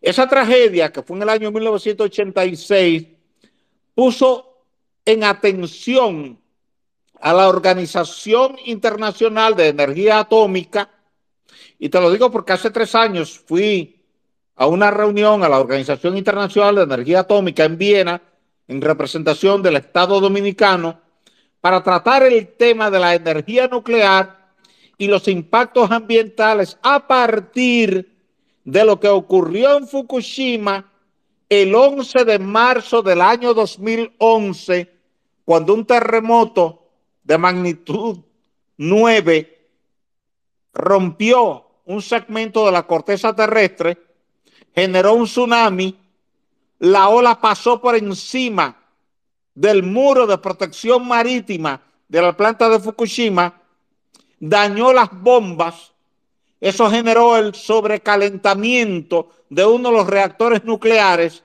y vino el daño de esa planta nuclear de Fukushima, que al ser el segundo caso dramático en el mundo, entonces Europa decidió abandonar la energía nuclear y tuviste protestas en Japón, en Francia, en Alemania, en Italia, en España, y Alemania decidió abandonar sus plantas nucleares, Francia también, aunque con un programa gradual, y Japón también. De hecho, Japón, que apagó todas sus plantas nucleares, las comenzó a sustituir por plantas de carbón. Pero ante esta situación coyuntural que tenemos entre Rusia y Ucrania, pues nadie se quiere quedar sin energía en Europa. Y como estaban conectados de un gasoducto que venía desde Rusia Entonces, ahora con el conflicto, se ha decidido imponerle una sanción a Rusia y no comprarle ni petróleo ni gas. Entonces, eso implica buscar fuentes alternativas. Tú no puedes salir a montar hoy una planta pensando que la puedes tener lista en tres días o en cinco días, porque no te va a ser posible. Sin embargo, tú sí puedes volver a encender la planta nuclear que tú apagaste dos, tres, cuatro, cinco, ocho años atrás, como estaba intentando hacer Rusia en febrero con la planta nuclear de Chernobyl. Cuando llegó allí para tomar la planta, la idea era operar en la planta. Y fíjate que en segundo plano van y toman la planta nuclear de Zaporilla. Quiere decir que en las primeras dos semanas de la invasión de Rusia a Ucrania, Rusia tomó dos de las seis plantas nucleares de Ucrania, en el entendido de que quien tiene la energía controla. Y lo que Rusia buscaba era controlar toda la energía, solo que de inmediato la OIEA, que es la Organización Internacional de Energía Atómica, llegó allí y puso las reglas de juego. Y al ver que la OIEA puso las reglas de juego, Rusia se frena en la intención de seguir tomando las otras cuatro plantas nucleares. Pero como hay ese problema de desabastecimiento de energía en el momento actual, lo que le queda más práctico a Japón, a Francia, a Alemania, es volver a encender sus reactores nucleares. Quiere decir que ciertamente esta guerra de Rusia hacia Ucrania está reivindicando la energía nuclear, pero no va a ser por mucho tiempo. Eso va a ser hasta que se puedan instalar algunas plantas que trabajen con gas natural que pueda provenir de otras fuentes que no sean ni Rusia ni Ucrania a los fines de garantizar el abastecimiento de combustible a toda Europa.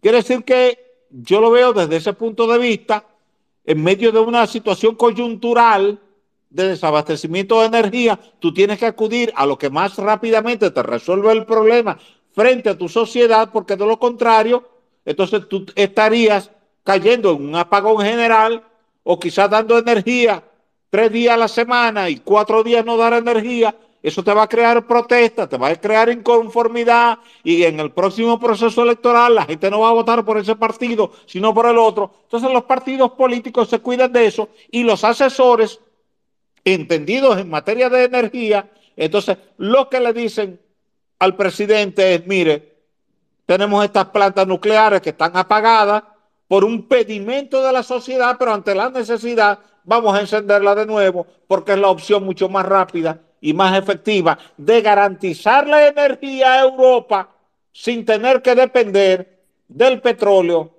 y del gas que produce Rusia. Excelente. Muchísimas gracias para todos. Gracias por la participación de todos y cada uno. Recuerden, este espacio está grabado. La semana próxima o a final de esta semana, quienes lo soliciten podrán recibirlo, incluyendo Don Osiris. Muchísimas gracias, Juan Manuel. Que es un material, yo entiendo, que de mucha, de mucha utilidad para todos. Recuerden, cada semana, martes o en la semana, el día que se anuncie, tendremos un espacio más en el espacio de Juan Manuel. Martes próximo, Policía Nacional y Seguridad Ciudadana con don Daniel Pau. Don Osiris, muy agradecido nuevamente, descanse y nos vemos la próxima. Un abrazo para todos. Gracias a ti, Juan Manuel, y gracias a tanta y tanta gente preocupada por el presente y por el futuro de la energía en la sociedad dominicana y del desarrollo de la sociedad dominicana, cuidando el medio ambiente de la sociedad dominicana, porque me he sentido orgulloso de escuchar tantos planteamientos tan inteligentes, con tanto contenido, con tanto buen juicio, con tanto sentido común para que entre todos podamos independizarnos en materia energética y que el Estado no tenga que seguir cargando con un pesado subsidio, porque al final de cuentas, los beneficiarios de ese subsidio han sido los productores de energía y no los consumidores de bajos ingresos, como muchas veces se ha pensado en la sociedad dominicana. Quiere decir que me siento agradecido de que Juan Manuel me haya invitado a esta conversación. Me siento agradecido de cada uno de ustedes que se han conectado para esta conversación, pero sobre todo estaré eternamente agradecido de esas hermosas palabras de consideración y de distinción que ustedes han tenido para mí al final de esta conversación.